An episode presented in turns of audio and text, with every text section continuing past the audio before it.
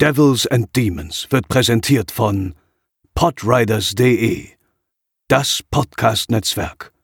Diese Episode wird präsentiert von Deadline, das Filmmagazin, die Fachzeitschrift für Horror, Thriller und Suspense. Jetzt im Kiosk oder online unter deadline-magazin.de.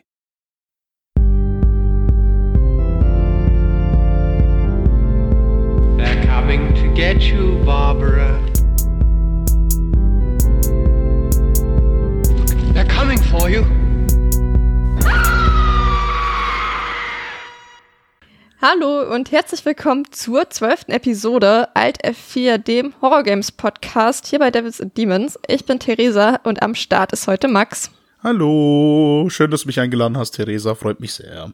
Ich freue mich, dass du hier bist, ähm, weil ich glaube, ich ansonsten niemanden kenne, der so viele Spiele gespielt hat wie du. Ich glaube, du hast in diesem Jahr schon mehr Spiele gespielt als ich in meinem ganzen Leben. Äh, äh, 114 in diesem Jahr. Ja, aber, siehst du? aber gut, ich muss auch gestehen, äh, äh, äh, Abschlussphase von Uni plus äh, war ich monatelang arbeitslos, also ähm, Meinst du, da ist die Zeit da? da war die Zeit da, ja. Gut, muss man dann halt auch mal nutzen, ne? Mhm. Aber da dachte ich mir so, okay, du bist auf jeden Fall gut im Game, deutlich besser als ich, also wort- wortwörtlich im Game.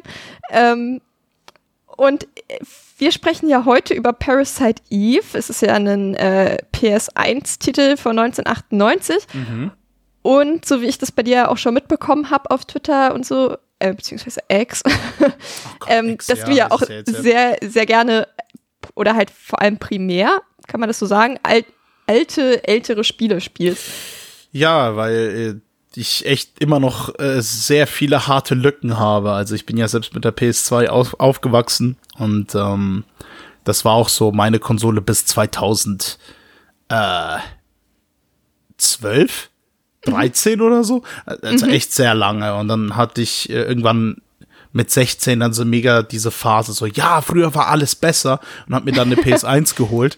Ja. Ähm, es, es, es, es ist so Quatsch. Früher war nicht unbedingt alles besser. Heute gibt's auch wunderbare Spiele. Ich hatte nur die aktuellen Plattformen dafür nicht. Ähm, ja, und äh, so kam ich dann eben auch auf die äh, P- PS1, weil ich hatte das damals bei meinem Cousin gesehen, so Ende der 90er. Und dachte so, ja, cool. Ist eine coole Konsole. Auf Parasite Eve bin ich dann irgendwann gestoßen. Ähm, es müsste bei einem Podcast, bei einer Plauschangriff tatsächlich gewesen sein, irgendwann. Und da dachte ich mir so, okay, Final Fantasy gemixt mit Resident Evil klingt sehr geil. Mhm, das könnte was geben. Ja, ja. Und äh, naja, dann kam die Realisation, äh, das kam nie in Deutschland raus. Und da fängt schon das Problem an. Also zumindest der erste Teil. Der zweite Teil kam ja dann in Deutschland ja dann raus. For some reason. Ja, es ist so äh, Veröffentlichungen, da steckt man manchmal nicht drin, was sie sich dabei gedacht haben. Da steckt man auch hier nicht drin, was sie sich dabei gedacht haben. Ähm, aber würde ich später gleich noch mal ein bisschen genauer eingehen. Ich würde erstmal, dass du dich vielleicht kurz ein bisschen, ja, vorstellst, dass man so ein grobes Gefühl dafür bekommt, was du so, ich sag mal, für ein Gamer bist, was du so gerne spielst. Was ist vielleicht so dein liebstes Nicht-Horrorspiel und dein liebstes Horrorspiel? Uh, uh, uh, uh, okay. Ähm, ja, ich, ich bin Max, bin äh, Baujahr 95, ähm, also 28 Jahre alt jetzt mittlerweile. Äh, mich findet man auf X oder auf Twitter oder auf Blue Sky unter denselben Namen MixMax0995. Wird auch Äh, im Post verlinkt. wird auch im Post verlinkt. Ich habe tatsächlich, als ich arbeitslos war, angefangen, angefangen auf Twitch zu streamen, aber das äh, wird gerade etwas auf Eis gelegt, weil äh, neuer Job plus Studium äh, bisschen schwierig. Ähm, ich weiß nicht, das könnten wir ja eigentlich auch verlinken, weil da noch die Können wir auf jeden Fall verlinken. VODs zumindest von vorher sind. Da habe ich, äh, was habe ich da beendet? Äh, Schlacht im Bikini Bottom, SpongeBob und äh, Max den Payne. ersten Max Payne, genau. Von Remedy, ja. Ähm, genau, an sich, ähm, pff, ja, seit, seit wann spiele ich den Videospiel? Mein Gott, seit ich denken kann, vermutlich. Und eben, wie ich schon erwähnt habe, erst Kontakt war bei meinem Cousin, als ich die PS1 gesehen habe. Und dann, als ich bei meinem Vater plötzlich Schweinekops in Duke Nukem 3D gesehen habe, was ich definitiv hätte nicht sehen sollen in diesem jungen Alter. Ähm, ja, hm. Jetzt Lieblings-Nicht-Horrorspiel und Lieblings-Horrorspiel. Lieblings-Nicht-Horrorspiel würde ich so darüber nachdenken. Äh, ich glaube, Backlog gibt mir da eher, eher eine ähm, Hilfestellung, weil tatsächlich. Er muss ja auch nicht unbedingt so das ähm, ja. Beste sein, aber so es gibt ja so Spiele, wo man irgendwie vielleicht auch manchmal so irrational von überzeugt ist, dass die sehr geil sind, obwohl sie es vielleicht auch gar nicht so richtig sind. Also einfach so aus dem Bauch heraus. Also ich, es ist eh natürlich eine schwierige Aufgabe, weil es da einfach so viele gibt mit verschiedenen Qualitäten. Ne? Genau, ich mag. Du darfst auch zwei nennen. Ich mag sehr, sehr ja, ich mag sehr, sehr viele Spiele, aber ich glaube, so die Spiele, die ich wirklich immer einlegen kann, sind unter anderem äh, Medieval für die PS1. Das ist nicht ganz Horror, ist eher auf Klamauk getrennt, aber halt in einem Horror-Setting. Also Tim Burton-esque über einen fehlgeschlagenen Ritter, der äh, versucht, ein Held zu sein. Äh, und, wenn ich so darüber nachdenke, ähm, na gut, Mac, na, Max Payne habe ich schon genannt. Aber äh, Dragon Ball Z Budokai 3 würde ich noch sagen. Das ist, war ein mhm. Kampfspiel im Dragon Ball Z-Universum. Das war für mich als Kind die Bombe. Es gab so viele Secrets zu entdecken. Es gab so viele ähm, Kämpfer freizuschalten. Es gab so viele, was man erkunden kann, so viel, was man ausprobieren kann. Das war für mich mindblowing. So, äh, um, als ich dachte so, jo, jetzt sind die Credits gelaufen, jetzt ist das Spiel vorbei. Und dann so, oh nee, warte, ich musste irgendeinen geheimen Ding finden und dann geht das Spiel plötzlich weiter obwohl es da eigentlich aufgehört hat. Und das war für mich so, boah, was? Das ist ja. wirklich. Ähm, mhm. Ja, ist wahnsinnig. Ähm, was Horrorspiele angeht, ähm, mm, ja, da ist es, da ist es auch nicht ganz so einfach. Ein, ein Spiel, was ich erst vor nicht allzu langer Zeit nachgeholt habe, aber was mir sehr, sehr schnell ans Herz gewachsen ist, unter anderem, weil es auch äh, bisschen naja, nee, trashy will ich das nicht benennen, aber es ist, es ist, es ist, es ist bisschen dumm. Äh, und zwar wäre das Condemned äh, Criminal Origins. Mm, ja. Der erste. Mhm. Äh, ich weiß nicht, ich habe mega viel Spaß an dem Spiel, auch wenn das versucht zu erklären, dass Ethan Hunt irgendwie Supermensch ist und die ganzen Prügeleien aushalten kann durch äh, seltsame Knochenstrukturen. ähm, ja, ich habe das jetzt auch äh, in dem Punkt einmal Cross-Werbung für Steady, wer meine exakte Meinung dazu haben möchte. Ich habe ah. da einen, einen Shorty zu aufgenommen. Ah, okay. ähm, aber ja, ich fand auch, das ist auf jeden Fall einfach so schön draufkloppen, ne? Er ist ja, einfach so absolut. richtig, also so richtig rohe Gewalt. Einfach irgend so ein, einfach irgendwie Brett aus der Wand ziehen und irgendwelche Leute vermöbeln. Das hat schon was. Und ein bisschen spooky ist es schon auch an manchen Stellen. Ja.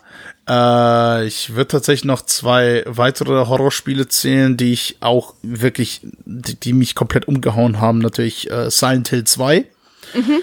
Äh, das of war. course, muss für, sein. Ja, muss sein. Ähm, das ist für mich so das, das also wenn mich Leute fragen wollen, auch die äh, nicht allzu viel mit äh, Spielen am Hut haben, so, was wären so ein Horrortitel, was man nachholen sollte. Silent Hill 2. Ich sehe natürlich dein Profilbild bei Discord mit James ja. Sunderland, komplett buff.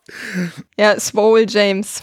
Ja, Swole James. Und ähm, genau, äh, der erste Dead Space tatsächlich mhm. ist auch einer meiner ja. Lieblingshorrorspiele. Ist, ist, also ich fand das sogar sehr cool, weil mein Vater und ich beide ziemlich große Fans von Dead Space sind und das hat ihn auch komplett umgehauen damals.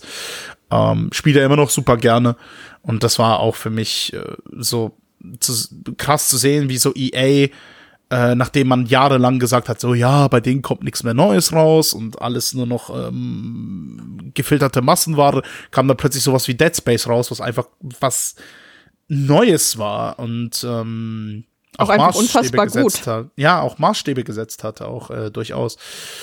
Genau. Das wäre jetzt soweit von mir. Sehr gut. Da sind wir uns, glaube ich, bei den Horrorspielen sogar echt auch ziemlich einig. Also gut, Condemned würde ich jetzt, glaube ich, nicht zu meinen Liebsten zählen, aber ich hatte da schon auch auf eine Art Spaß mit. Ich habe das so an so einem Tag gespielt, da war ich so richtig, habe ich angefangen, da war ich so richtig fertig in der Birne. Da war ich froh, dass, also, wäre ich irgendwie so richtig verklatscht einfach.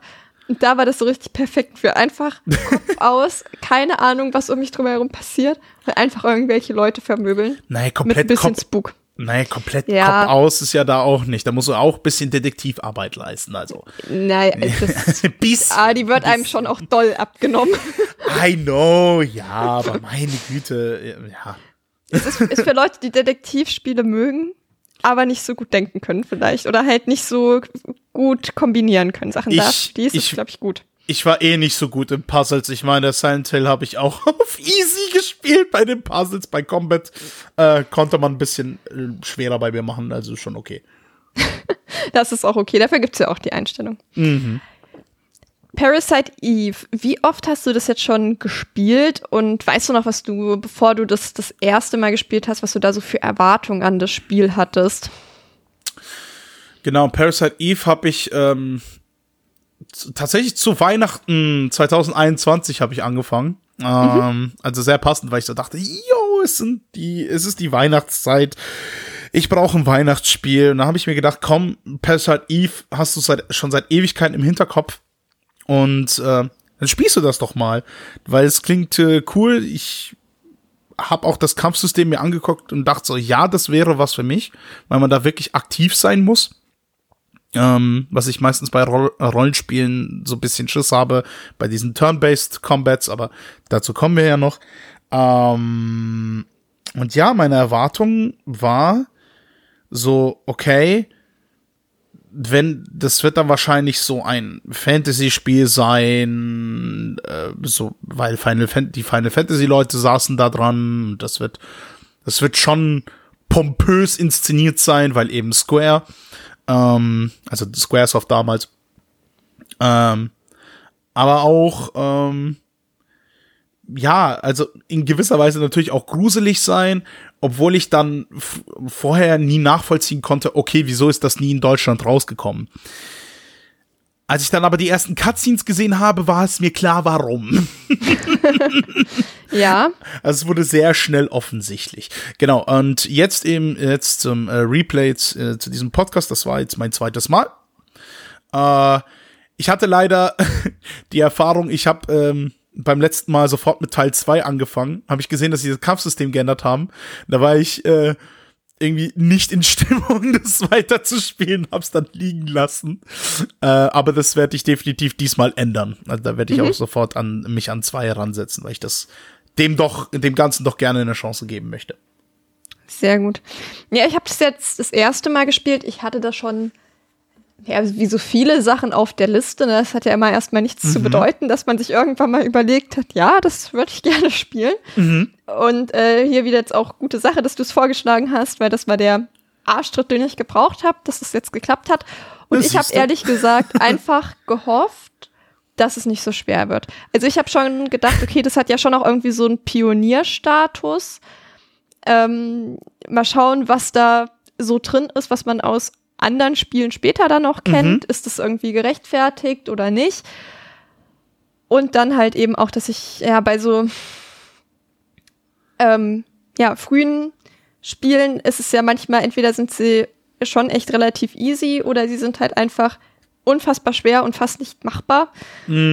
Und ja, da hatte ich einfach gehofft, dass ich nicht in die Situation komme, dass ich das Spiel nicht fertig bekomme. Da kommen wir später noch zu, dass ich hier auch zwischendrin so meine Zweifel hatte, ob ich das überhaupt schaffe. Mm, Verstehe ich, war bei mir auch so der Fall, selbst beim zweiten Mal. Ja, und als ich auch so gesehen habe, so, es gibt keinen Schwierigkeits Schwierigkeitsgrad-Einstellung, dachte ich schon so, okay, das war's. Ich habe keine Chance. Weil, ich meine, es gibt ja auch Spiele ähm, aus der Zeit, die irgendwie einfach sind. Also jetzt zum Beispiel das erste Silent Hill, wenn man das halt auf leicht spielt. Ich glaube, da gibt Schwierigkeitsgrad-Einstellungen, ja, ne? Ja, Ja. Müsste, müsste es geben. Da, Ja. da haben sie aber nicht getrennt äh, nach Puzzle und nach Genau. äh, Combat halt. Ja, also Und da weiß ich, da bin ich, glaube ich, beide Male, wo ich das gespielt habe, bin ich da, glaube ich, mit 300 Schuss aus dem Spiel raus. Also, wo ich mir denke, das geht schon auch, also aber ich bin auch dann so, dass ich immer Paranoia habe, ich habe zu wenig, ne, da mache ich viel, Mm, mache ich viel mit dem Brecheisen, verkloppe Ja, ja. und dann komme ich am Ende halt so mit 300 Schuss aus dem Spiel. Aber das ist mein, persönliches Problem. Aber wo ich mir denke, okay, das geht ja auch leicht, aber dann gibt's halt auch Spiele, wo ich halt einfach weiß, die werden nach hinten raus so schwer. Und Mhm. dann gibt's keinen Autosave, dann gibt's keine KI-Anpassung, die raftest du es nicht schaffst, die das Mhm. dann leichter macht im nächsten Durchlauf. Und das ist dann immer sowas, wo ich mir schon denke, ja, Ist halt auch 25 Jahre alt halt, ne? ja, es gibt viele gute alte Spiele, aber es gibt schon auch Vorteile an etwas moderneren Spielen, weil die dann manchmal solche netten Sachen, wenn man es gar nicht geschissen bekommt, halt einfach haben. Ähm, genau, also das waren so meine Erwartungen, die ich daran hatte, dass ich einfach gehofft habe, ich schaffe das auch. Ähm, und ich kann schon mal sagen, ich habe es geschafft. Ich habe es komplett fertig gespielt und sehr muss mir hier nicht, ähm, ja, das heißt die Blöße geben. Ne? Wenn es schwer ist, ist es schwer und dann ist es auch okay, wenn man es nicht schafft. Aber bin stolz auf mich gewesen, als dann Sehr gut. äh, die, der, ähm, na, wie heißt's? Abspann lief. Ja, genau. Aber erst noch mal so ein paar Facts zum Spiel. Und zwar ist das Spiel im März 98 in Japan released worden, was erstaunlich ist, weil es an Weihnachten spielt. Wie auch immer, wie gesagt, den Release zu diesem Spiel muss man nicht verstehen. Und später dann halt im äh, September auch in Nordamerika, in Europa allgemein gab es halt nie einen Release.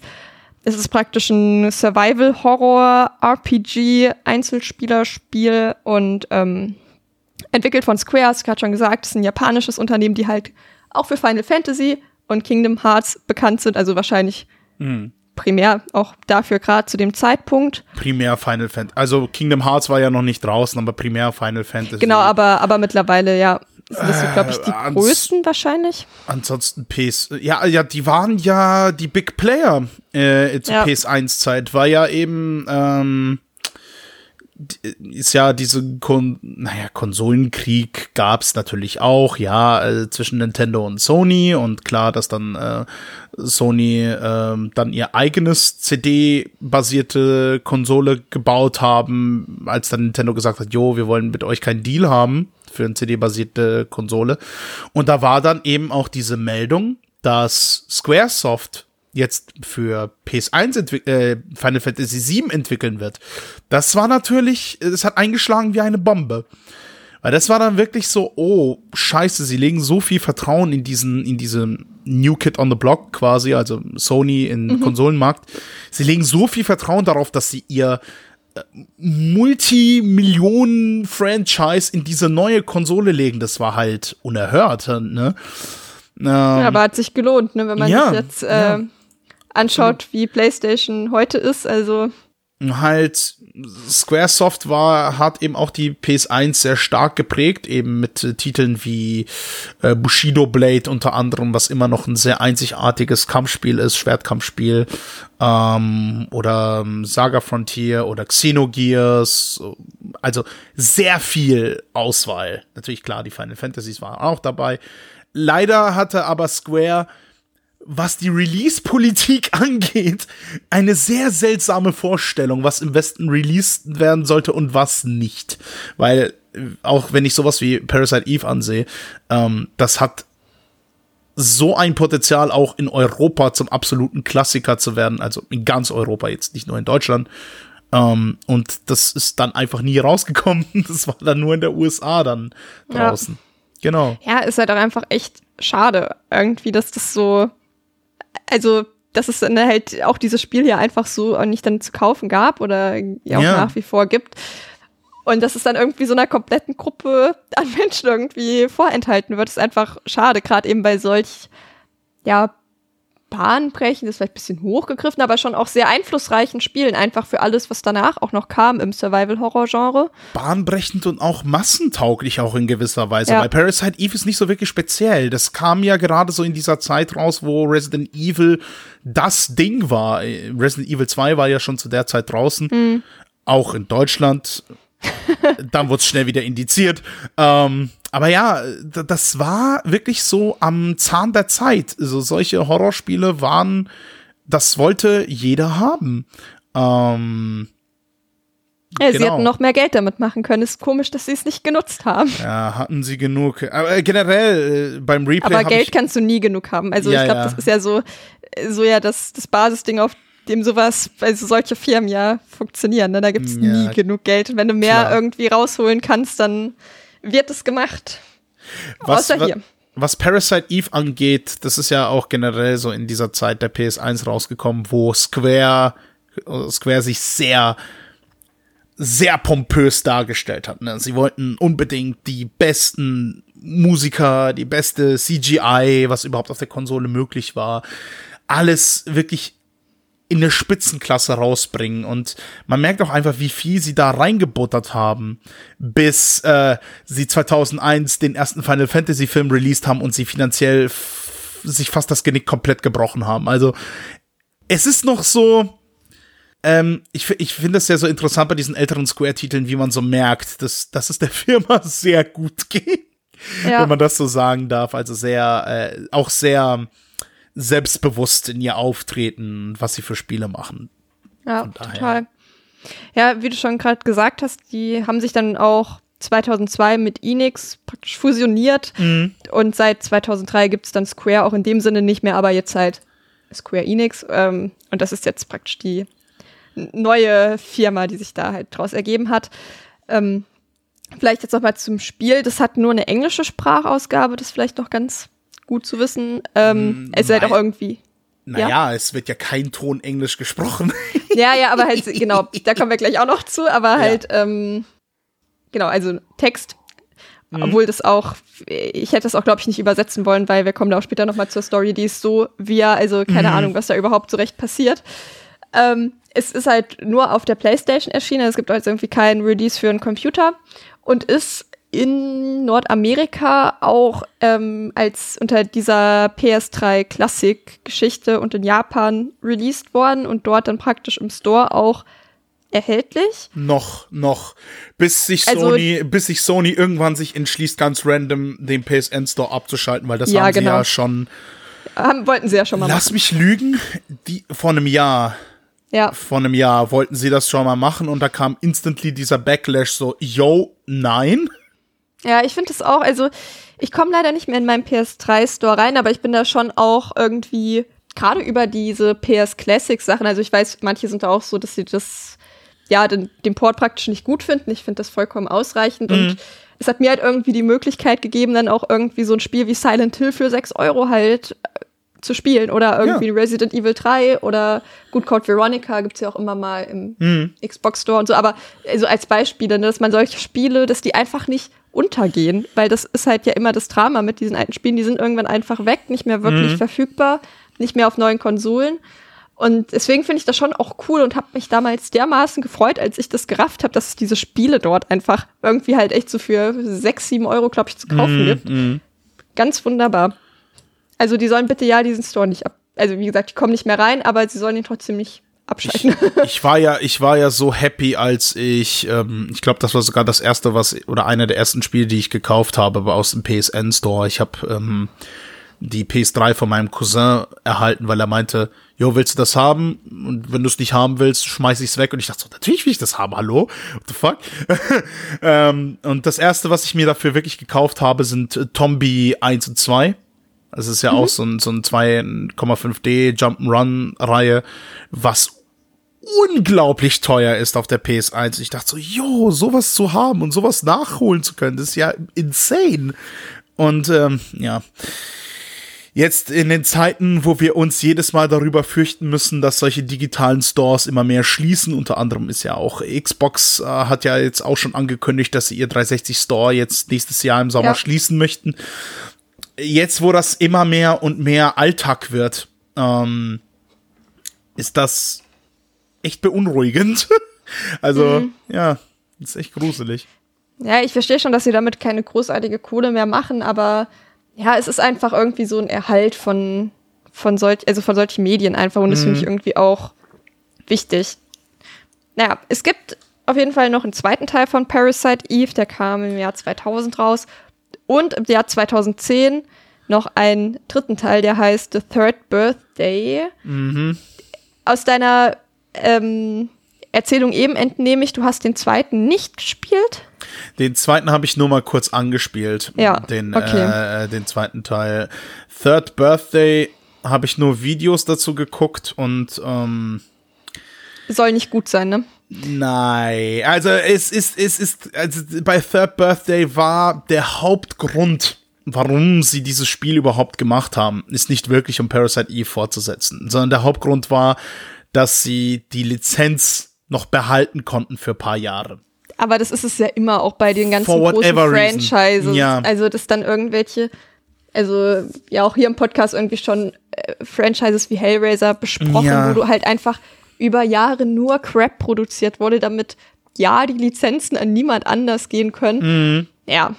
Also habe ich mir fast schon gedacht, sowas. Und, und was, und was Third Birthday noch angeht, ich glaube, mein größtes Problem ist wirklich damit, dass sie Aya Bria zu so eine Fanservice-Charakter gemacht haben, unter anderem mit der glorreichen Idee, äh, ihre Gesundheit in Form des Zustandes ihrer Kleidung äh, festzumachen. Das heißt, war sie kurz davor zu sterben, war sie basically fast nackt. Alles klar. Ja, Ja. okay.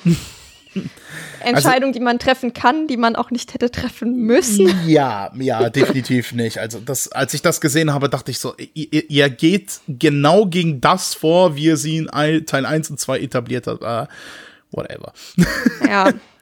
Okay, also Teil 3 taugt wahrscheinlich nicht. Teil 2 habe ich von der allgemeinen Wahrnehmung eher das Gefühl, dass das schon noch was ist, was man spielen kann. Da bin ich auch mal gespannt. Da hätte ich jetzt schon auch Bock drauf, muss ich ehrlich gesagt sagen. Vielleicht kommt das ja jetzt auch zeitnah, dass ich da mich zu meinen Arsch bewegen kann, das auch zu spielen. Ja, also ähm, Teil 2 kannst du ja auch in Deutschland holen, der ist da ungeschnitten Ja. erhältlich. Ja. Ja, sehr gut. Vielleicht noch zur Basis vom Spiel. Das basiert auch auf dem Roman Parasite Eve von Hideaki Sena und ist praktisch, also das Spiel ist praktisch eine Fortsetzung Genau. zum Roman und der Inhalt vom Roman wird auch grob im Spiel aufgegriffen. Ähm, äh, genau, da kommen wir später noch mal ein bisschen genauer drauf. Das ist aber eher ein kleiner Subplot so zum Background. Genau. Zur Beruhigung, man muss nicht unbedingt den Roman gelesen haben, um Parasite Genau, also ich habe ihn verstehen. nicht gelesen. Ja, ich Hast du ihn nicht. gelesen? Okay. Es gibt noch, glaube ich, irgendwie eine japanische Verfilmung. Ich glaube, Parasite Eve Zero Ja. hieß das oder sowas. Nein, nein, nein, warte, da habe Nee? ich auch noch was zu. Also, Okay. ja, ich habe sogar, um noch einmal auf Patreon, nein, gar nicht Patreon, was erzähl ich da? Patreon? Äh, auf Steady zu verweisen. Ich habe diesen Film nämlich geguckt Oh. und natürlich auch dazu eine Review in, ähm, hochgeladen. Die kam, sollte eigentlich zeitgleich jetzt rauskommen, aber aus technischen Gründen und Chris Japan Urlaub und whatever kam die letzte Woche schon raus. Ähm, genau, das ist ein Film aus 97, heißt auch einfach Parasite Eve. Ähm, haben auch nur so 700 Leute auf Letterboxd gelockt, aber es gibt ihn auf YouTube mit englischen Untertiteln. Ist jetzt nicht highest quality, aber ist okay. Und ja, es ist auch schon irgendwie allgemein ein Spiel und aber halt auch das Buch und auch der Film, der so ein bisschen ähm, ja zum J-Horror-Hype Ende der 90er auch schon beigetragen hat. Also ich finde, er unterscheidet sich schon deutlich von anderen klassischen J-Horror-Filmen dieser Zeit. Also, aber wer da prinzipiell Interesse dran hat, dem würde ich schon auch empfehlen, mal einfach in diesen Film reinzugucken. Wie gesagt, kostet Ja, nichts. cool. Muss man halt ähm, englische Untertitel, ne? Aber gut, den Tod muss man jetzt sterben. Ich hätte Cool. gar nicht damit gerechnet, dass ich den überhaupt finde. Und dann habe ich das gesehen und dann dachte ich mir so, ah ja, jetzt kann ich den eigentlich nicht so unter den Tisch fallen lassen. Nee, weil ich wusste, dass es sowas existiert, aber ich hatte irgendwie ähm, das, ich hatte nie die Muße gehabt, das äh, anzusehen, aber Ja gut, Ja. ich hätte halt auch damit gerechnet, dass es den einfach nicht gibt. Ich meine, den gibt's auch nicht, also halt offiziell zu kaufen, gibt's den so auch nicht so einfach oder wenn nur für viel Geld und das kann ich auch schon mal vorwegnehmen. Also jetzt irgendwie 80 Euro für eine DVD muss man jetzt nicht dafür ausgeben, so doll war der jetzt auch da nicht. Vor allem, weil die Qualität wahrscheinlich dann auch nicht viel besser ist als die auf YouTube. ja. Ähm, genau, aber das Ding gibt's halt auch noch, aber der ist dann eine Verfilmung vom Buch wirklich eher. Aber genau, da gehe ich dann da auch noch mal ein bisschen genauer drauf ein. Und das hier ist dann halt eben, ja, ähm, die Fortsetzung davon, über die Genau. wir jetzt praktisch reden. Ich fand den Film tatsächlich ganz hilfreich, um die Origin Story ein bisschen besser zu verstehen. Hat mir nicht so richtig geholfen, den mit dem Spiel das besser zu verstehen, aber ich glaube, die haben da auch einfach ein paar Plotholes reingehauen Oder weiß ich nicht. Also, also entweder liegt es an mir oder an denen, aber jetzt mit der Hintergrundgeschichte bin ich ein bisschen besser auf jeden Fall. Naja. Okay, naja, aber dann erfüllt das ja seinen Zweck, weil mir hat quasi die Erklärung einer Figur, also von, von Maeda, wir kommen da später dazu, eigentlich gereicht, so als Zusammenfassung, was passiert ist. Ja, voll. Ja. Im Grunde genommen tut es das auch, ja. Mhm. Dann starten wir auch mal in das Spiel rein. Das ist in sechs Tage praktisch aufgeteilt und äh, der erste Tag, ich weiß nicht, ob du einfach mal grob zusammenfang, zusammenfang, zusammenfassen möchtest, wie so die Ausgangssituation ist. Wie starten wir ins Spiel rein? Was passiert da? Wer sind wir? Was tun wir? Es ist Weihnachten im Jahre 1997. Ich, ich, ich kann es nicht wie Pascal zusammenfassen, es tut mir leid. Ähm, nicht schlimm, nicht schlimm.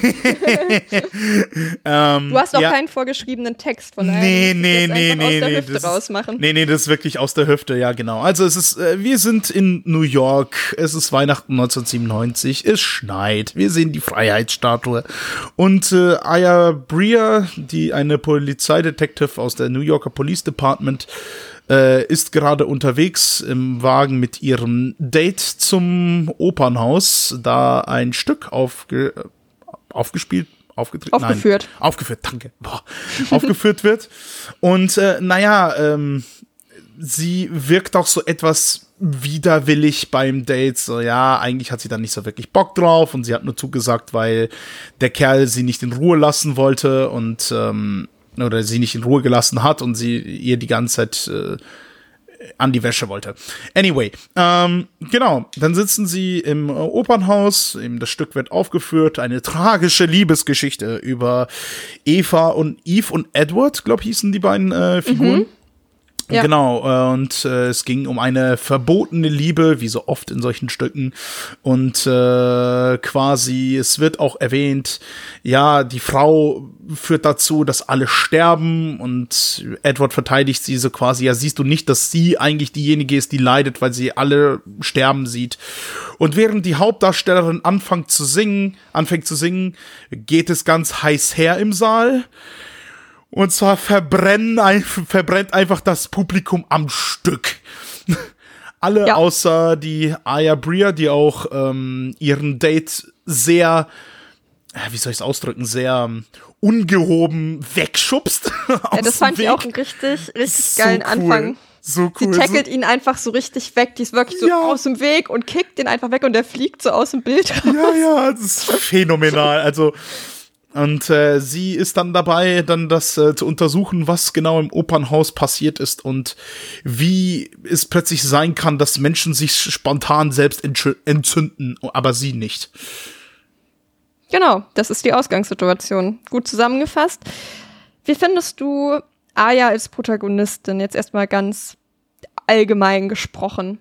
Also ich finde, sie hatte halt eben einfach schon einen geilen Auftakt damit, dass sie dann halt einfach so diesen Typ einfach ja, so voll wegkickt und der ist dann auch egal. Da dachte ich mir so, okay, sie ist jetzt schon irgendwie eine coole Powerfrau und ja nicht so, wie man das aus anderen Spielen kennt, wo man dann eher, wenn, da, wenn man da eine weibliche Protagonistin hat, die eher so ein bisschen schüchtern und mm. so ein bisschen weinerlich und schon auch ein bisschen inkompetent ist und hilfsbedürftig und sie ist halt so, Alter, du Olla, jetzt aus dem Weg da, ich muss mich yeah. hier drum kümmern, geh hin, wo du möchtest, verbrenn mir scheißegal.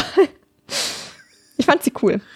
Ja, also absolut. Also eben, wie du gerade sagtest, es wirkt auch vor allem sehr ähm, ungezwungen. Also sie, mhm. sie hat so eine, sie, sie, sie, sie hinterlässt so einen bleibenden Eindruck. Ähm, klar ist jetzt nicht, keine Ahnung, sonderlich wortgewandt oder so. Also jetzt nicht irgendwie aber sie wirkt eben sehr kompetent und weiß sofort, was zu tun ist und ist dann auch, stürzt sich auch in, äh, in Situationen rein, wo sie sich nicht unbedingt sicher ist, ob sie, ob sie, oder wo man eigentlich denken könnte, äh, keine Ahnung, ob man das schaffen, ob ich das schaffen würde und Aya ist halt so, nö, ich mach das jetzt einfach. Oh, da ist ja. ein Loch im Boden hinten, hin, hinter der Szene. Jo, ich spring da mal rein. Ja, was soll schon schiefgehen, ne? Was soll schon schiefgehen, ja, genau. Ähm, nee, also das Aya war, war wirklich auch so eine Oder ist wirklich so eine Figur, die mir auch im Kopf geblieben ist, weil äh, auch, ähm, als ich dann zum ersten Mal Parasite Eve gespielt habe, war es bei mir auch echt so, verdammt, ich will wissen, wie es weitergeht, als ich dann auf der Arbeit saß. So, äh, Mann, das kann doch nicht wahr sein. Und die ist so cool. Was soll das denn? Ja. ähm, ja, also sie, sie, sie hat nicht die, eben diese Tropes, dass sie äh, so etwas schüchtern ist, etwas inkompetent ist und irgendwie so Hupsi irgendwie so dumme Fehler macht. Also die ist da, die ist da echt mit kühlem Kopf bei der Sache dabei und äh, stürzt sich dann halt eben in solche Situationen, die möglicherweise auch außerhalb ihrer ihrer Kompetenzen eigentlich äh, sein sollten, aber die bewältigt sie halt und es ist auch immer wieder krass zu sehen, wie sie quasi in der Einheit, in dieser Polizeieinheit eigentlich die Ja, die sa- neue. Ich, ich will nicht sagen, die krasseste Sau ist, aber so äh, quasi Mhm. es allen zeigt, ja.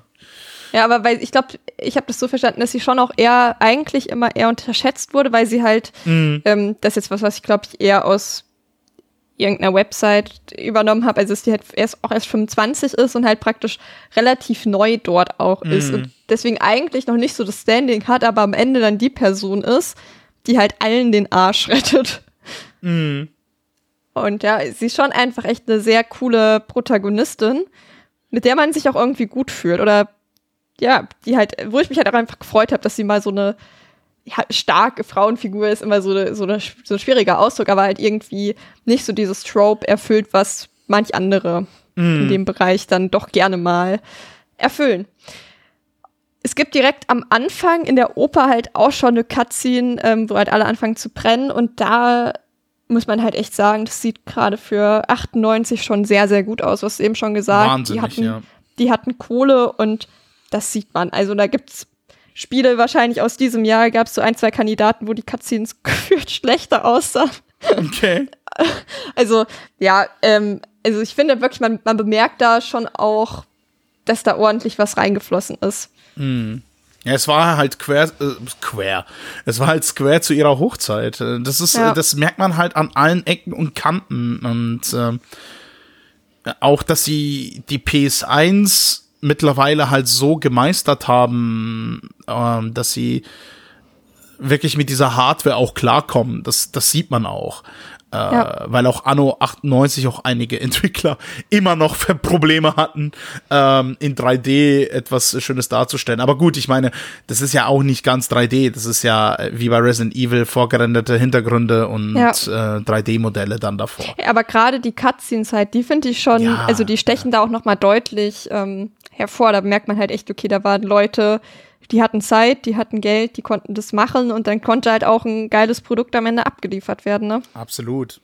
Man muss auch sagen, es geht relativ schnell rein. Nachdem wir diese Anfangssequenz haben, haben wir auch schon den ersten Kampf im Grunde genommen gegen Melissa. Das ist halt die ja, Hauptdarstellerin der Oper, die dann von Eve besessen ist und als Eve praktisch spricht. Und es ist jetzt nicht einfach nur, dass man schießt, sondern man muss so ein bisschen strategischer vorgehen. Und zwar haben wir halt im Grunde genommen unsere Health Points, auf die wir halt achten müssen, dass wir da nicht sterben. Die werden mit jedem Level auch höher. Je mehr man killt, desto mehr Level steigt man auf. Relativ simples Prinzip.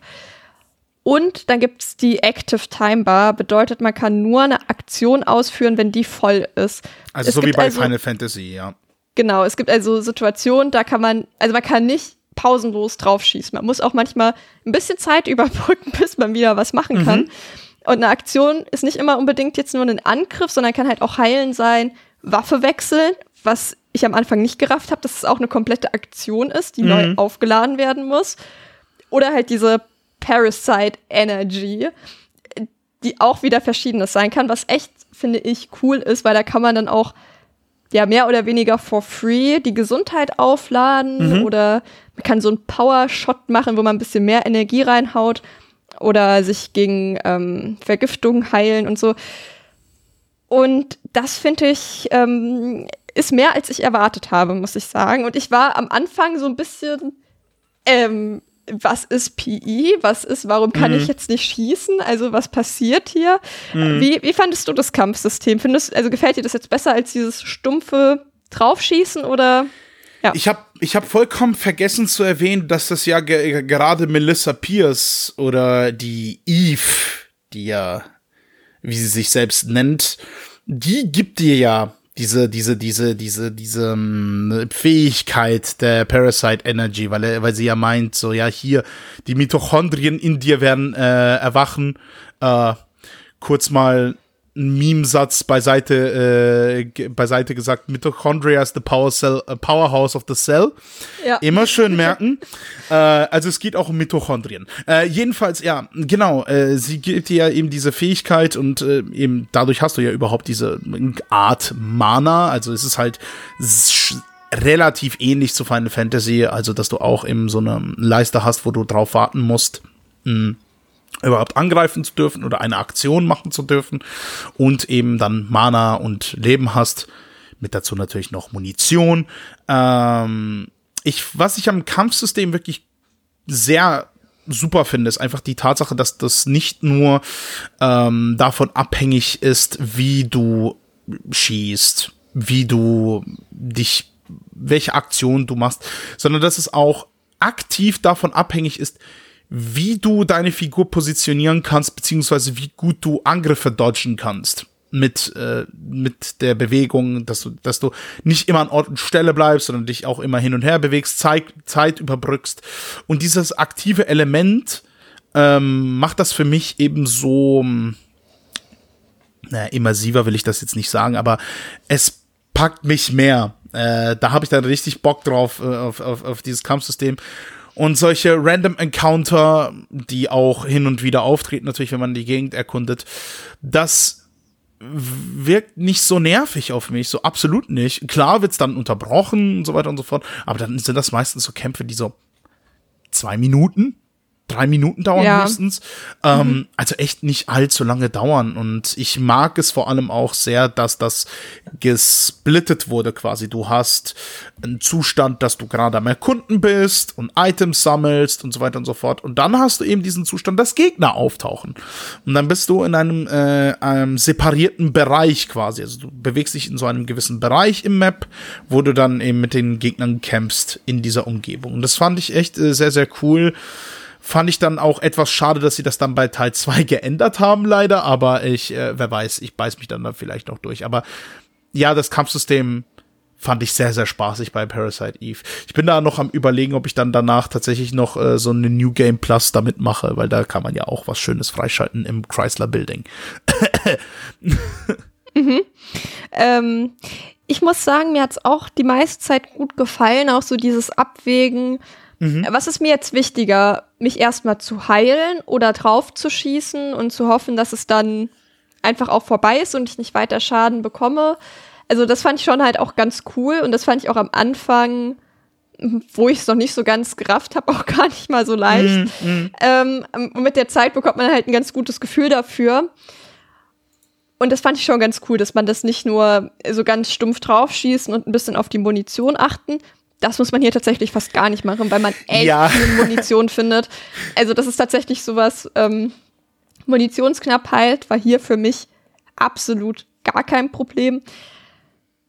Aber das ist halt auch nicht das, worum es dann halt geht. Ne? Da geht's halt auch dann in diesem Kampfsystem nicht darum, dass man ähm, gut trifft, wie du schon gesagt hast, scheißegal, ne? wenn das, wenn die, der, der Gegner im Radius ist, dann trifft die. Ne? Scheiß, also wenn, und das ist halt, finde ich halt auch cool, dass man das halt nicht hat, aber dafür eben eher so diese strategischen Entscheidungen. Und ja, hat mir gut gefallen. Ich finde das ja auch sehr cool, dass die, ich habe das vergessen zu erwähnen, dass dieser Radius wie so eine Kuppel dargestellt wird. So wirklich, Ja. als ob du gerade irgendwie so ein äh, so ein Scanner hast, wo du ganz genau weißt, okay, in diesem Radius treffe ich den Gegner. Diesen Kuppel haben sie dann auch später bei Vagrant Story übernommen, bei, ähm, also Square, ähm, weil das denen auch äh, wohl ziemlich gut gefallen hat. Ähm, ja, ich fand das sehr putzig, als du mir geschrieben hast. zu Beginn, dass du erstmal mit dem Schlagstock gekämpft hast, Ja. um, um, um, um Munition zu sparen. Und ich dachte so, du, wegen Munition, du brauchst dir keine Gedanken zu machen, ganz ehrlich. Aber Ähm. häufig ist das bei Survival-Horror-Spielen auch der beste Impuls am Anfang, wo man noch Ja. erstmal mit dem Schlagstock, aber war halt komplett bescheuert. Dann das ist mir dann auch, je mehr ich gefunden habe, dachte ich irgendwann so, ja, okay, jetzt hast du hier irgendwie so 80 Schuss. Ich glaube, ich kann den Schlagstock jetzt langsam mal einpacken. Vor allem auch, dass du ähm, quasi nicht nur diese Munitionsknappheit nicht mehr hast. Ah, jetzt weiß ich nicht mehr, welchen Punkt ich sagen wollte. Sorry, ich habe mich gerade komplett verfahren. Kannst ja noch mal nachdenken und ich ähm, ja, mach das sag ruhig. in der Zeit was anderes. ähm, Lass es ruhig drin, das ist mein.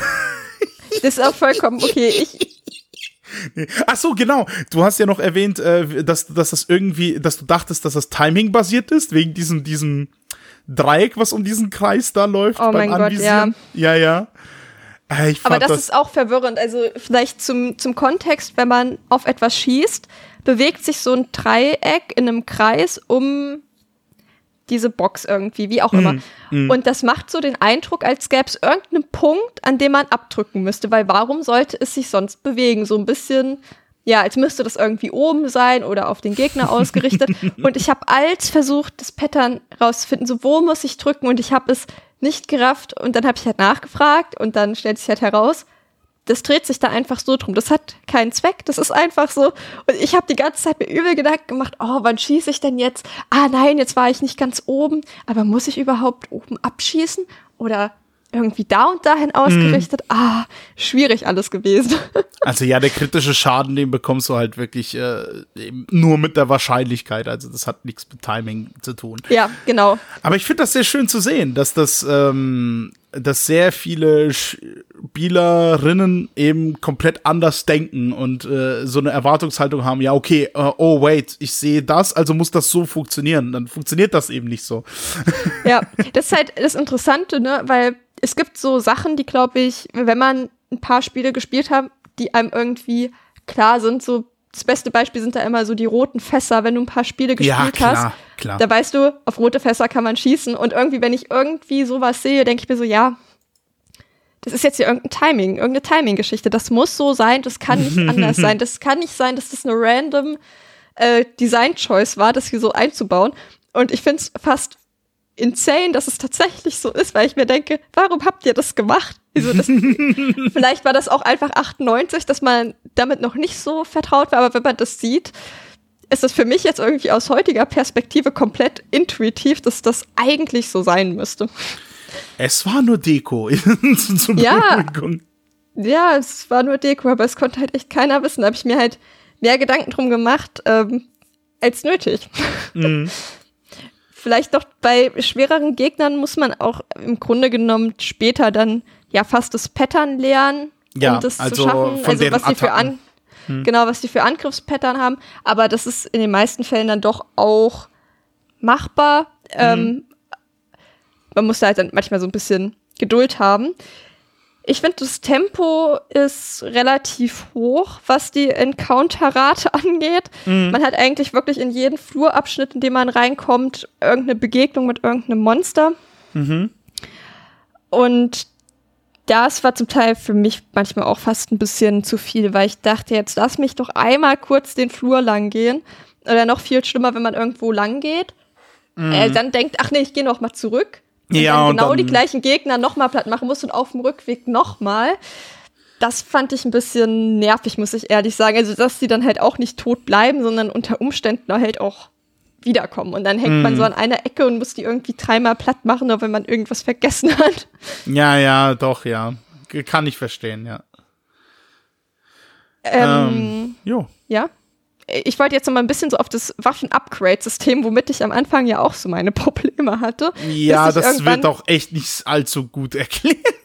Es wird im Grunde genommen gar nicht erklärt. Man kann nämlich seine Waffen, also man findet relativ viele Waffen auch im Spiel mhm. und kann die dann mit so Tools auch kombinieren und praktisch ähm, ja die besser machen, Zusatzfunktionen dazu schalten und auch die Rüstung, die man hat, kann man damit upgraden. Mhm. Ähm, wie findest du, hat das funktioniert? Also würdest du auch sagen, das war dann ein Unterschied, den man deutlich gespürt hat, wenn man die Waffen schlau kombiniert hat? Weil manchmal hat man ja auch so Sachen, dass man Sachen upgraden kann und man denkt sich danach so, ja gut, jetzt habe ich für irgendwas Punkte ausgegeben, aber gebracht hat es eigentlich nichts. Dazu kann ich tatsächlich erst ab Tag 5 was Wunderbares erzählen. Ähm okay, dann, dann Tag 5. nee, aber an sich ist ja ähm, der das ist ja auch so Risk und Reward, ne? Weil wenn du ja diese Eigenschaften einer Waffe übernimmst und sie in eine andere Waffe übertragen willst, dann verlierst du die Waffe. Genau. Und das ist eben das, was man abwägen muss. So, machst du das jetzt oder machst du das jetzt nicht? Kann es sein, dass du vielleicht eine bessere Waffe findest? Vielleicht eine bessere Eigenschaft? Vielleicht sonst noch was? Was ist, wenn die Slots voll sind? Also sehr, sehr viele Gedanken, sehr, sehr viele Kombinationsmöglichkeiten. Und äh, es gibt auch den Spielern die Freiheit auch nach ihrem Stil quasi die Waffen anzupassen, was ich auch sehr, sehr cool finde. Mhm. Problem dabei ist, man kann sich da auch hart verskillen. Ähm, aber eben dazu kann ich ab Tag 5 mehr erzählen. Wir kommen noch mal drauf zurück. Bevor wir jetzt weiter mit der Story gehen, weil es gibt jetzt am Anfang passiert wirklich sehr, sehr viel. Deswegen möchte ich das ja. jetzt auch einmal irgendwie alles abhandeln. Und zwar der Score. Der ist halt wirklich fantastisch, finde ich. Der ist mhm. von äh, Yoko Shimomura. Mhm. Und ich finde, das ist vielleicht sogar mit eins der Highlights vom Spiel. Also die hat auch die Musik zu Kingdom Hearts und zu einigen Mario-Titeln gemacht und ja, ja, also. Stamm, Stammkomponistin bei Square, also die ist da echt genau. schon seit Ewigkeiten dabei. Genau, und wir haben halt praktisch immer, wenn Eve im Bild ist, zum Beispiel so, ich sag jetzt mal abstrakten Operngesang, weil man jetzt nicht richtig mhm, Text hat, mhm. aber man kann es halt schon erkennen im Hintergrund. Aber trotzdem hat es irgendwie so einen frischen Touch und ich finde allgemein hat mich, hat mir die Musik manchmal so ein bisschen Jallo-Vibes gegeben, weil das schiebt so ein okay. bisschen an. Also ich weiß nicht, irgendwie so, als würde in einem Jallo irgendeiner durch so einen langen Gang rennen. Okay. Schiebt übel okay. an, die Musik. Es ist schon auch sehr elektronisch, jetzt nicht so klassisch mit viel Klavier und Orchester, also zum Teil auch. Mhm. Aber ich finde, die ist schon echt sehr besonders und erstaunlicherweise, ich habe keinen Zusammenhang gefunden, dass ähm, sie sich halt an dem Film orientiert hat. Aber erstaunlicherweise ist der Score im Film relativ ähnlich. Ich habe da okay. keine Zusammenhänge gefunden, aber der ist mir schon auch sehr speziell aufgefallen. Aber ich finde, es passt echt, es gibt dem einfach so einen richtig frischen Touch, weil es einfach nicht so dieser ganz klassische Videospiel-Score ist, sondern irgendwie und halt auch einfach richtig anschiebt, ne? Also der ja, ist, ist super so, so, so wie so Dance-Tracks so teilweise auch so, äh, was so richtig so durchpumpt, so manchmal. Ähm, ich, ich kann dieses Genre nicht so wirklich be bezeichnen. Es wirkt so anorgan, sehr äh, künstlich alles. Ich finde es ja auch interessant, dass beim Operngesang, da wird kein wirklicher Gesang verwendet, sondern mhm. Sample von der Stimme. Und das merkst du auch teilweise. Aber es wirkt, aber es klingt eben auch mit dieser Opernszene, mit diesem imposanten Musik, was da aufge, aufgetischt wird, das wirkt schon sehr square. Also wenn man so an Final Fantasy VI denkt, an die, an die Opernszene, da wurde auch sowas aufgetischt. Das ist, also das können die. Das, das kann das Team und es wundert mich null, dass sie dann eben auch für so ein Spiel dann auch ihre Stammkomponistin nehmen, die an unglaublich vielen Projekten beteiligt war ähm, und quasi auch äh, Videospielmusik dann auch geprägt hat. Also äh, sehr, sehr cool. Ich höre es immer noch sehr gerne. Mhm. Ähm, ich habe den auch zum Teil in der Vorbereitung gehört. Und einer der besten Tracks ähm, ist für mich immer noch de, der Track im Polizeipräsidium. Mhm. Den kann man oh ja, so, cool. den kann man so gut laufen lassen, wenn man nebenbei irgendwie für die Uni was macht oder irgendwie an was arbeitet oder so, weil das so ähm, auch ein bisschen groovier. Ja, aber es wirkt auch sehr so, immer noch so zurück, zurückhaltend und das kann man gut im Hintergrund laufen lassen. Und man fühlt sich so, als ob man gerade so den geilsten Scheiß analysiert und dann ist es, keine Ahnung, eine mathematische Folge oder so ein ja. Scheiß. also, ja, nee, ich äh, höre das immer noch super, super gerne und auch bei der Kampfmusik wird, oder bei den Kampfmusiken, da gibt's ja einige Stücke davon, ähm, wird da auch schön Stimmung gemacht. Äh, da hat man so richtig Bock drauf, in den Kampf zu stürzen und auch äh, die Leitmotive, die es da immer wieder gibt. Also immer dieses Das ist immer mhm. in so vielen Tracks irgendwie dabei. Man erkennt immer irgendwelche Muster, irgendwas, also an, am Leitmotiv wird was gemacht sei es, Temp sei es das Tempo wird geändert oder die Tonlage oder sonst noch was oder das Schlagzeug klingt anders, äh, halt die Drums. Es, es gibt so viele Kombinationsmöglichkeiten quasi. Ich weiß nicht, ob sie damit eine Parallele schaffen wollte zur Waffensystem. Ähm, ich glaube, das ist weit hergeholt. Aber ja. ja, aber vielleicht, du weißt ja nicht, wie ähm, über was sie sich alles so Gedanken machen, ne? Mm. Die wenigsten ja. Sachen sind ja zufällig. Vielleicht ja auch eben dieses, dieses äh, emotionslose, technologische eben. Vielleicht sollte das eben auch eben diese Großstadt von New York ähm, darbieten. Ähm, mhm. So quasi diese urbane Hölle quasi, äh, was man da in, in diesen Massenmetropole, wo man dann auch unterwegs ist und eben gegen, gegen so eine gegen solche Monster dann auch kämpft in, in der Großstadt, ne? Mhm. Ist jetzt kein Jason Goes to Manhattan, aber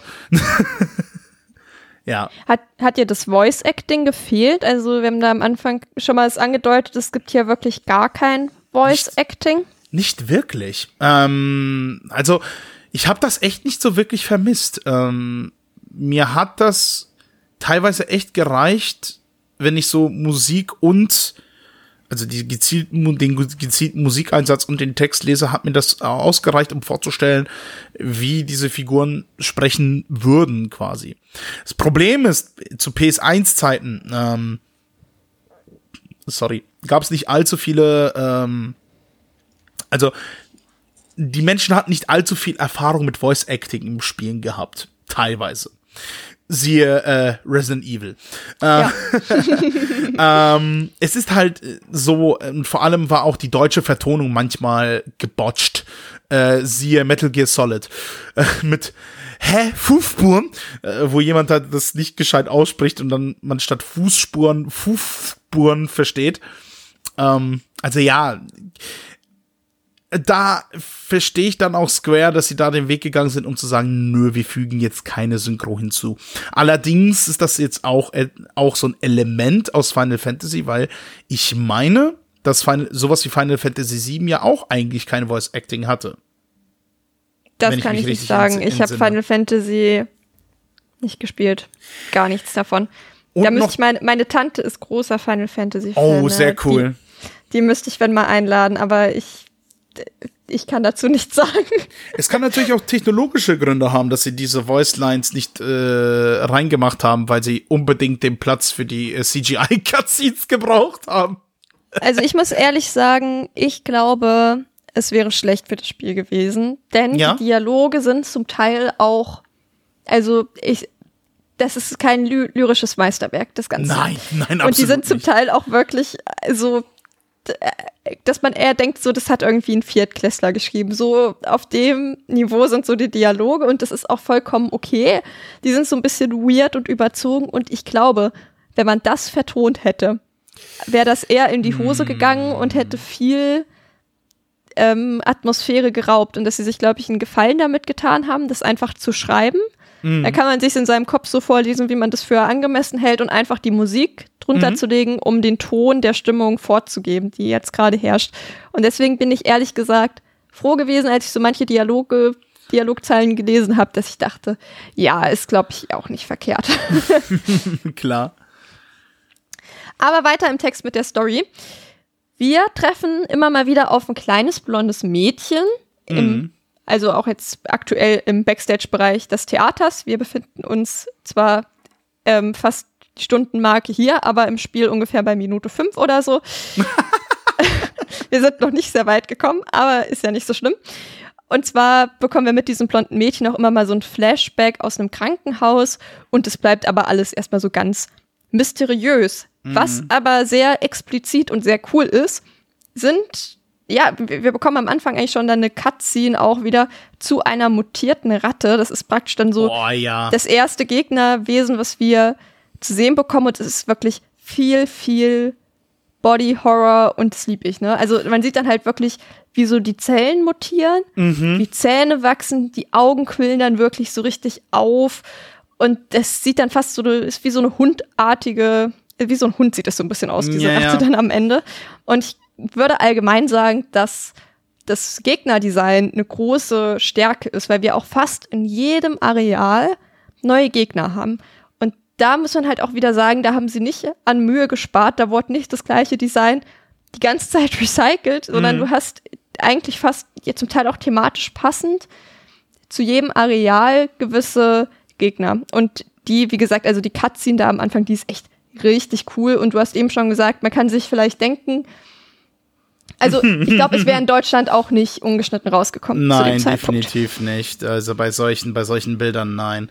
Es hat mich auch sehr an The Thing erinnert, diese Transformation ja, von, von der ja. Ratte. Also Voll.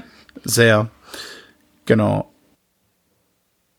Also du bist auch großer Fan des Body Horror Anteils, ja, der hier drin ist. Ja, absolut. Ich, ich, liebe ja auch äh, sehr sowas wie die Fliege von Cronenberg. Mhm auch wenn ich mich da immer noch heftig ekle, aber das, das, das gibt dem Ganzen schon seinen Touch und auch bei dem, äh, beim Gegnerdesign hat man sich da echt äh, was einfallen lassen.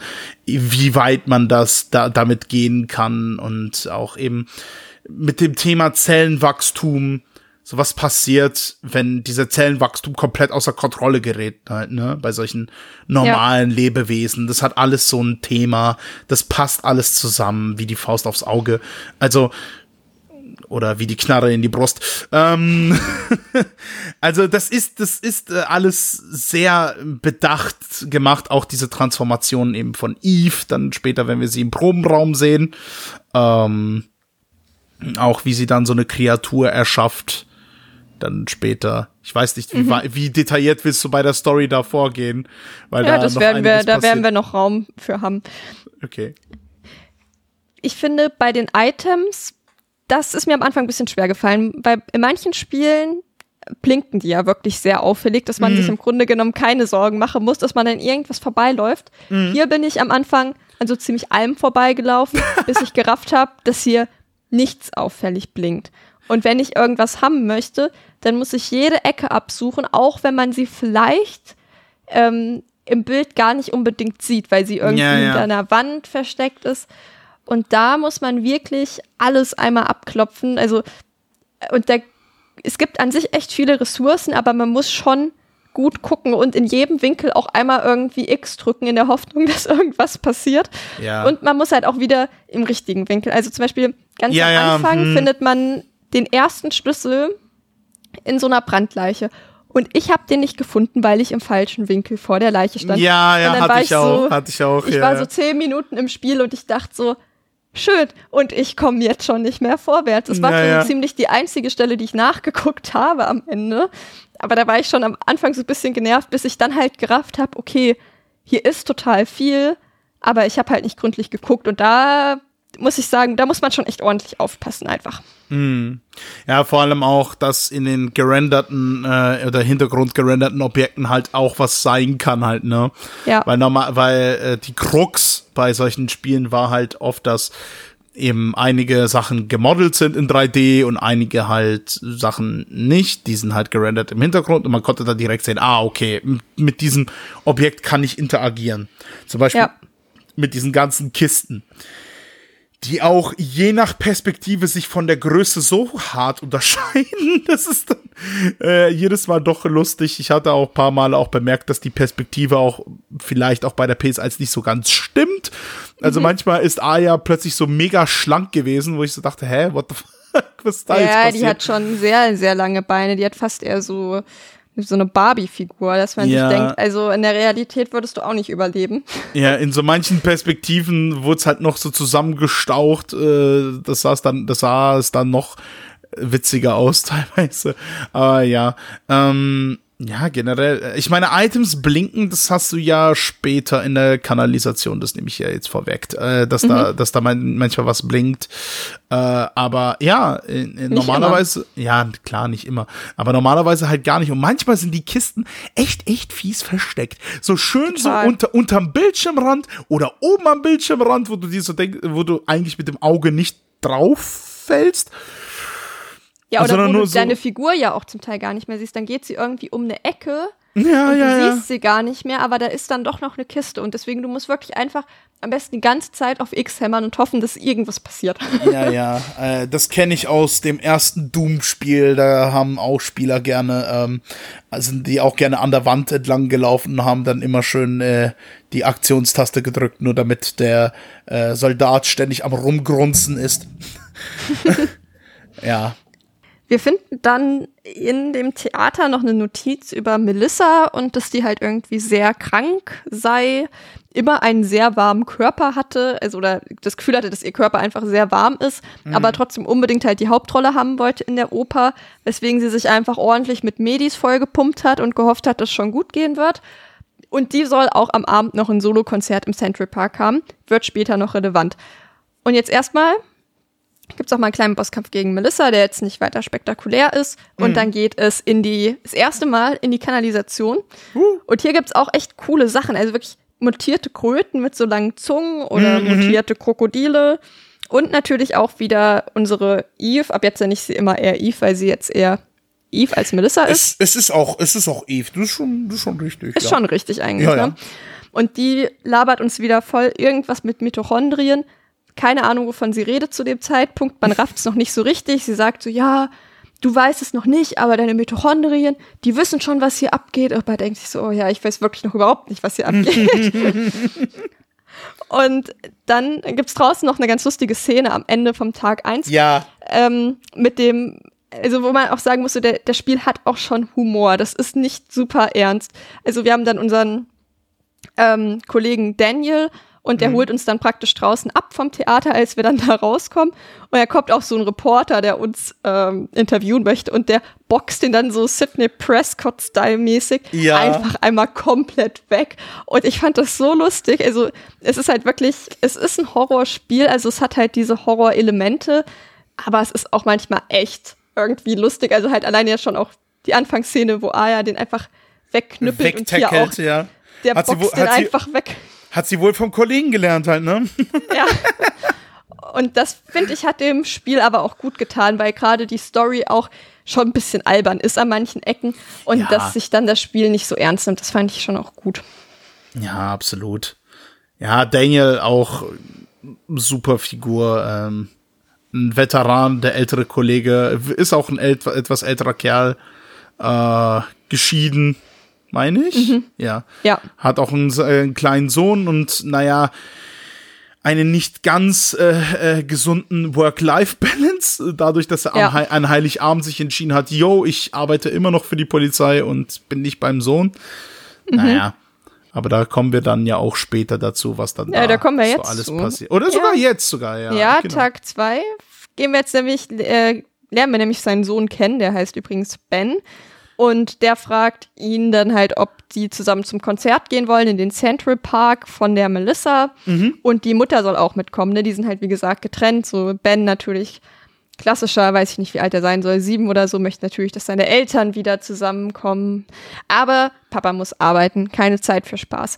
Und wir machen uns dann auf ins Naturkundemuseum zu einem ominösen Dr. Clamp, der dort mhm. sein Labor hat und Mitochondrien-Profi ist, wenn man das so sagen kann. Ich wusste nicht, wie ich das so recht übersetzen ja, soll. Ja, ja, ist gut. Passt ist schon. schon gut. Ja, ja. Nee, ich find's ja so geil. Ich wollte dich schon unterbrechen, bevor du mit Tag 2 beginnst, wie sich das Spiel so öffnet. So quasi so mit diesem, mit diesem Text-Crawl, so, ja, das sind die schlimmsten sechs Tage meines Lebens äh, und ja. äh, mit diesem auch wie New York dargestellt wurde mit dem mit dem äh, Hudson River? Hudson River muss das mhm. sein. Und auch äh, dass man dann eben in Manhattan dann diese Stadtteil sieht und auch diese Karte die auch richtig cool ist auch mit dem mit dem mit dem Sound, passenden Soundtrack dazu und dass man dann dass sich quasi das Spiel so öffnet und man so merkt so oh ich muss nicht nur an einem Ort sein sondern ich kann auch dahin und dahin und dahin und dahin äh, mhm. eben jetzt äh, zum Beispiel äh, eben ja von der Polizeistation zur, äh, zum Museum ähm, und dann auch in den Central Park eben zum Konzert und das fand ich echt cool. Auch dass es äh, dass es so Tag-Nacht-Zyklen gab quasi. Ja. Also also am Anfang des Tages logisch äh, ist es halt eben alles so schön hell und man sieht so blauen Himmel und äh, zum Ende des Tages dann, äh, auch sozusagen zum Ende des Kapitels, wird dann alles schon dunkler, es wird Abend, es ist, äh, erleuchtet alles in Manhattan. Und das hat so einen ganz eigenen Flair, das finde ich echt cool. Ja. Auch dass dann, auch dass dann später da noch Helikopter überall auftauchen und so weiter und so fort. Also, das, also es kommt mhm. immer, es kommt immer irgendwas hinzu in den, in den ja. einzelnen Tagen.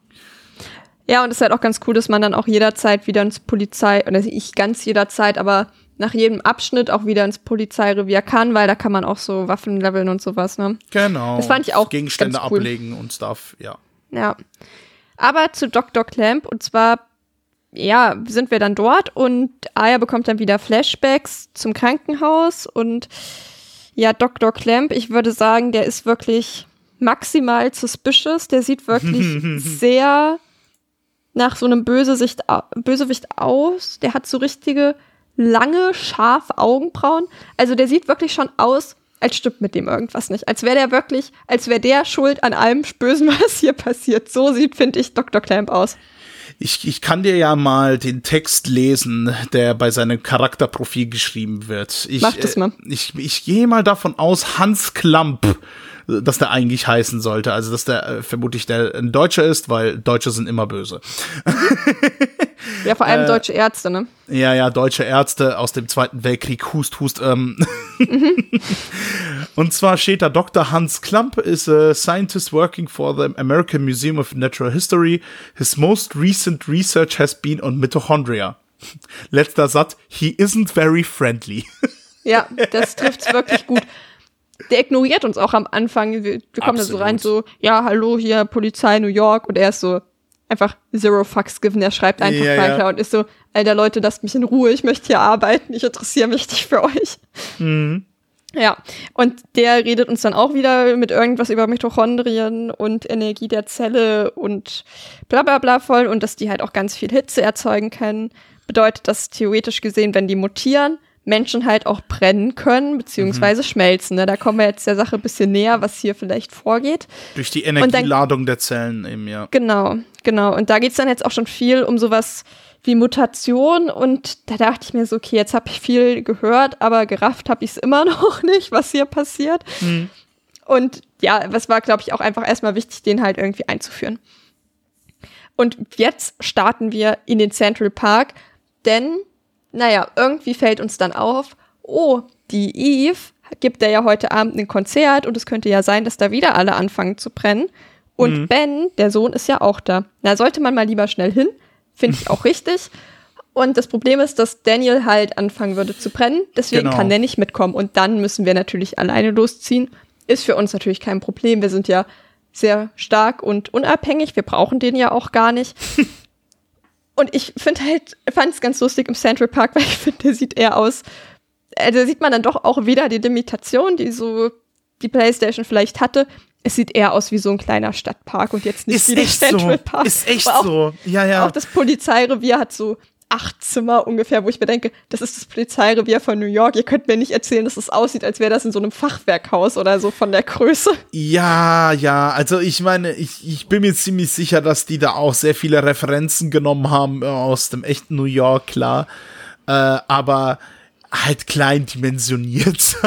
Ja, da war sehr, das einfach nicht möglich, ähm, solche riesigen Gebäude darzustellen. Ich meine, okay, das Museum ist riesig, kommen wir auch noch dazu.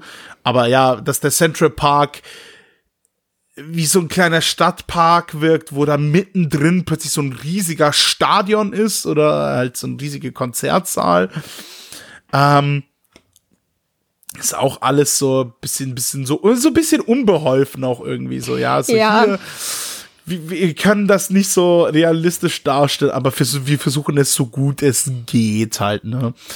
Also das ruiniert das Spiel jetzt auch auf gar Nein. keinen Fall. Aber es ist so, dass ich mir dachte, ja, vielleicht ähm, hätte es auch eine kleinere Stadt getan. Vielleicht hätte es auch nicht New York sein müssen, ne? Habe Ja. ich mir so gedacht. Aber ist jetzt so, ist mir sowas, was ich am Rande mal erwähnen wollte, weil ich so dachte, das soll der Central Park sein. Ja, Naja, ja, ja, gut. ja. Es gibt dann dort aber tatsächlich auch noch einen Zoobereich praktisch. Keine Mhm. Ahnung, ob das, ich war noch nie in New York, ob das im Central Park auch so ist. Ja, doch, Mit so den, einem Art, den, den Central Park Zoo, den, den gibt Okay. es da. Äh, und da gibt es auch so eine Art, Ich meine, Ja. Madagaskar spielt sogar im Central Park Zoo. Das könnte sein. Ich habe Madagaskar zuletzt an Silvester 2020, glaube ich, geguckt. Weirde Verbindung, aber äh, moving on. Ja, 2020, da hat man Silvester mit Madagaskar verbracht. Nein, ne? nein, ich meinte weirde Verbindung wegen Madagaskar und Parasite Eve. Ach so. ja, so findet man sich wieder. Hm. Vielleicht, ähm, obwohl einen mutierten Marty habe ich nicht gefunden. Nö, Aber- die, die, die, die, die, Zootiere sind ja ausgebrochen. Das, Genau. das sagt ja auch Aya. Und äh, dass Genau. die da überall im ganzen Park unterwegs sind. Ich dachte so erst so im erst- ersten Moment so, kacke, jetzt sind da so mutierte Löwen und so ein Stuff unterwegs. Och nein.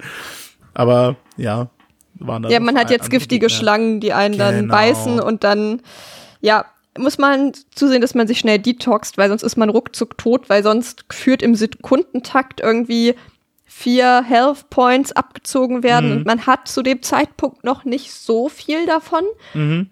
Dass das schon unter Umständen auch mal schiefgehen kann, wenn man da zu lange mit wartet. Ähm, ja, die gibt's jetzt auf jeden Fall. Aber was ich vor allem ansprechen wollte, was ich cool finde, ist, dass dann halt eben dieser Zoo-Bereich, wo man dann ja auch dieses kleine Dschungelareal praktisch hat.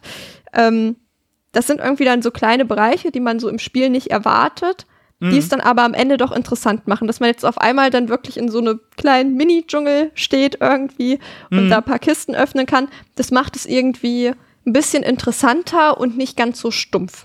Ja. Also es ist, es ist sehr variiert. Es gibt auch äh, im, im, bei den Central Park, da hast du den Zoo und dann hast du auch so größere Gebäuden, die da sind, also kurz vor, vor diesem Konzertstadion, whatever. Ähm, hast du ja auch so ein größeres Gebäude und Brücken und äh, ein kleineres Labyrinth. Also da haben sie sich äh, wirklich äh, viel Gedanken gemacht, dass sie äh, selbst so eine Gewöhnung, nicht gewöhnungsbedürftige, so eine gewöhnliche Umgebung, wie jetzt ein Zoo oder ein Park, dann doch interessant, äh, interessant machen, das da auch durchzuspielen, weil im ersten Moment würdest du auch denken, so, ja, hm, klingt jetzt nicht allzu spannend, äh, da eine Horror-Setting aufzubauen, aber Sie kriegen das schon gut hin, muss ich auch sagen. ja, ja, definitiv. Auf der Bühne im Central Park gibt's dann noch mal eine richtig coole Cutscene, wo ja dann das passiert, was wir erwartet haben, was passiert, dass die Leute ähm, einen neuen Aggregatzustand erreichen, sag ich mal. und zwar sitzen die halt alle dort und da quillen wieder die Augen auf und dann kommt Blut und Schleim aus ihnen raus und das wird dann zu so einem großen Klops, der sich bewegt, so ein bisschen der Blob-mäßig, die Vibes hat das so ein bisschen. Und da dachte ich mir auch so, das ist eine verdammt coole Cutscene gewesen. Hast du, hast du mal Neon Genesis Evangelion gesehen? Nee. Dann nehme ich dir nichts weiter vorweg.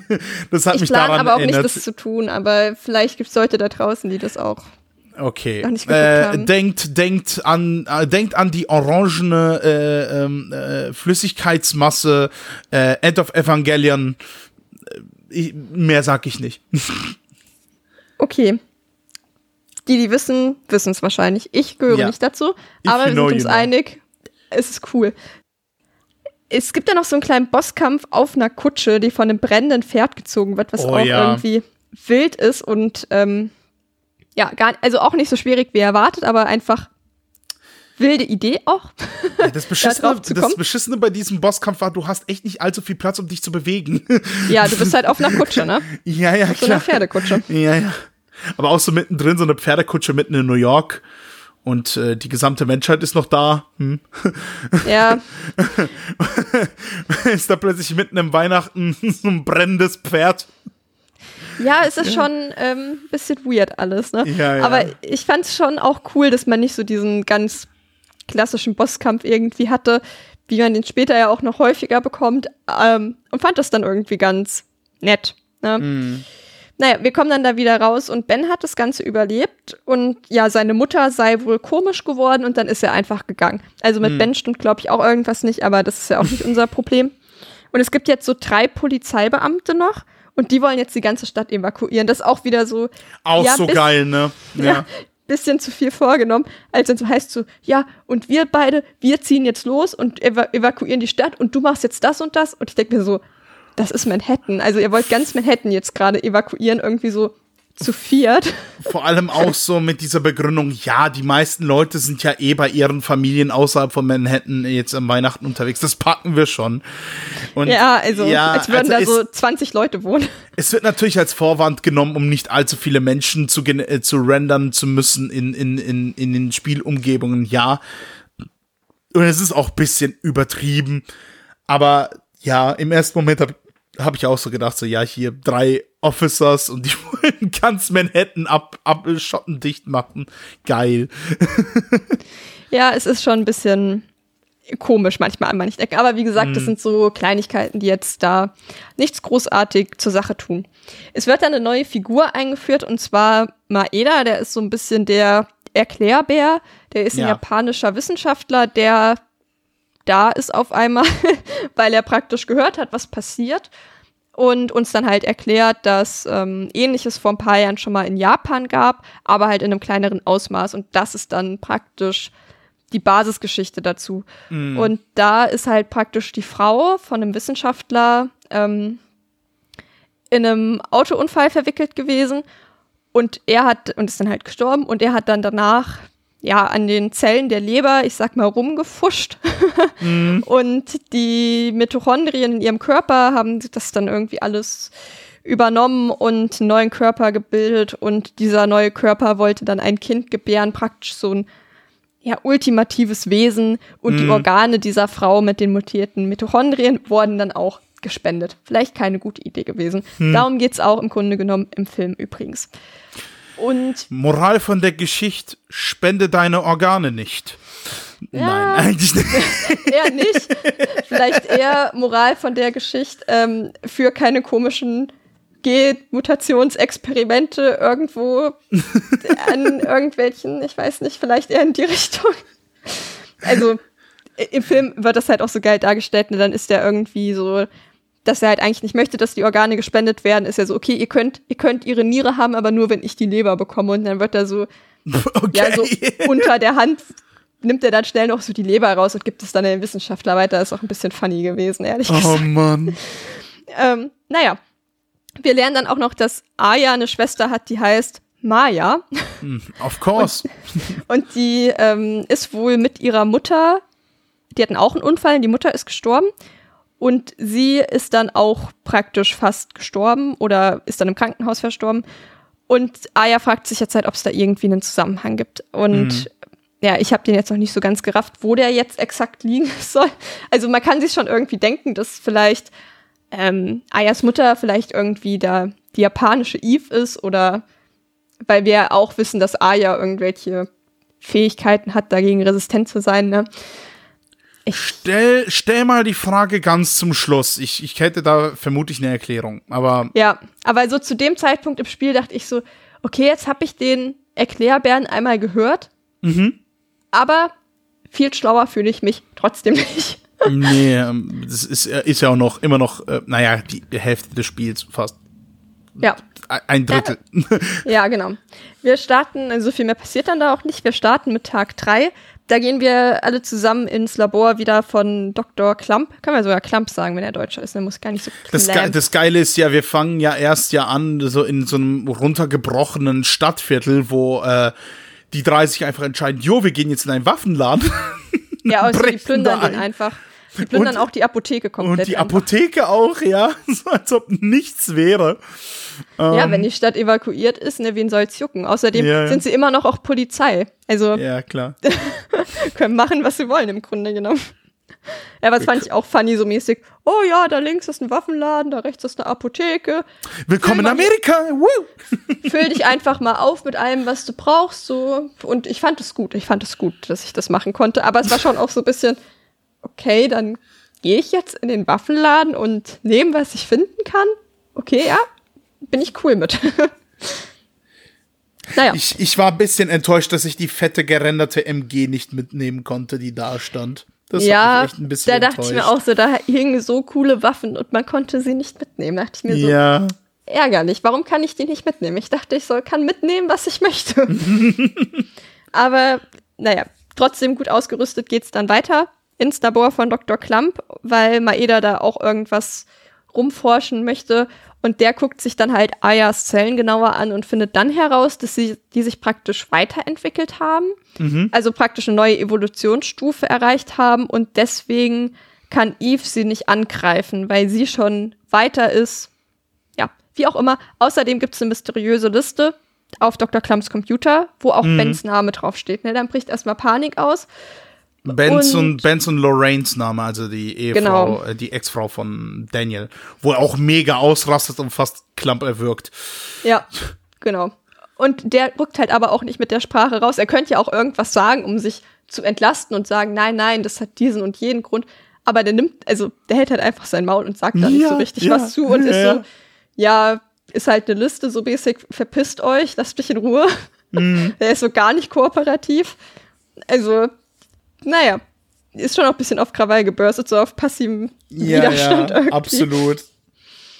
Ähm, und es geht dann weiter im Polizeipräsidium mit einer sehr coolen Stelle. Und zwar gibt es einen Polizeihund, der heißt Shiva, sehr süß.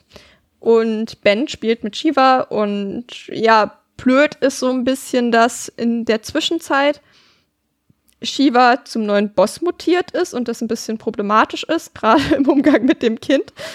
Und am Anfang war ich so, als schon sich anbahnt, okay, irgendwas ist mit dem Kind, irgendwas ist mit dem Hund, war schon klar, worauf es irgendwie hinausläuft. Ja. Und erst war ich richtig traurig, dass sie mutiert ist, weil ich ja großer Hundefan bin und auch nicht gerne, auch in Spielen, ich schieße nicht gerne auf Hunde. Selbst aber- wenn sie sich in Gottverdammt nochmal Cerberus verwandeln mit drei Köpfen. Ja, ja, genau, das tut sie nämlich. Und da war ich schon wieder so, okay, jetzt hat sie wieder so ein cooles Design, dass ich es dann doch wieder okay fand. Weil sie schon sehr badass war, aber schon auch bisschen cute immer noch, ne? Ja. Also die ist schon auch cool mutiert, muss ich sagen. Und ich fand es auch ganz süß, ne, wie traurig Ben dann war.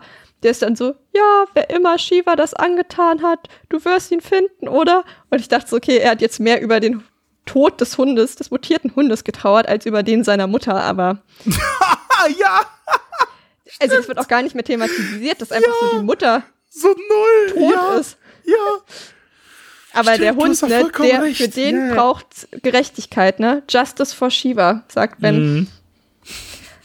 Ja, und die wird es natürlich auch geben, ne? Wir werden uns natürlich für Shiva rächen. Ja, der, der, du hast ja auch, äh, ja, generell auch, dass diese, mh, dass, die, dass die jetzt plötzlich diese Sicherheitsort, den du hattest mit diesem Polizeihauptquartier, dass die jetzt plötzlich angegriffen wird.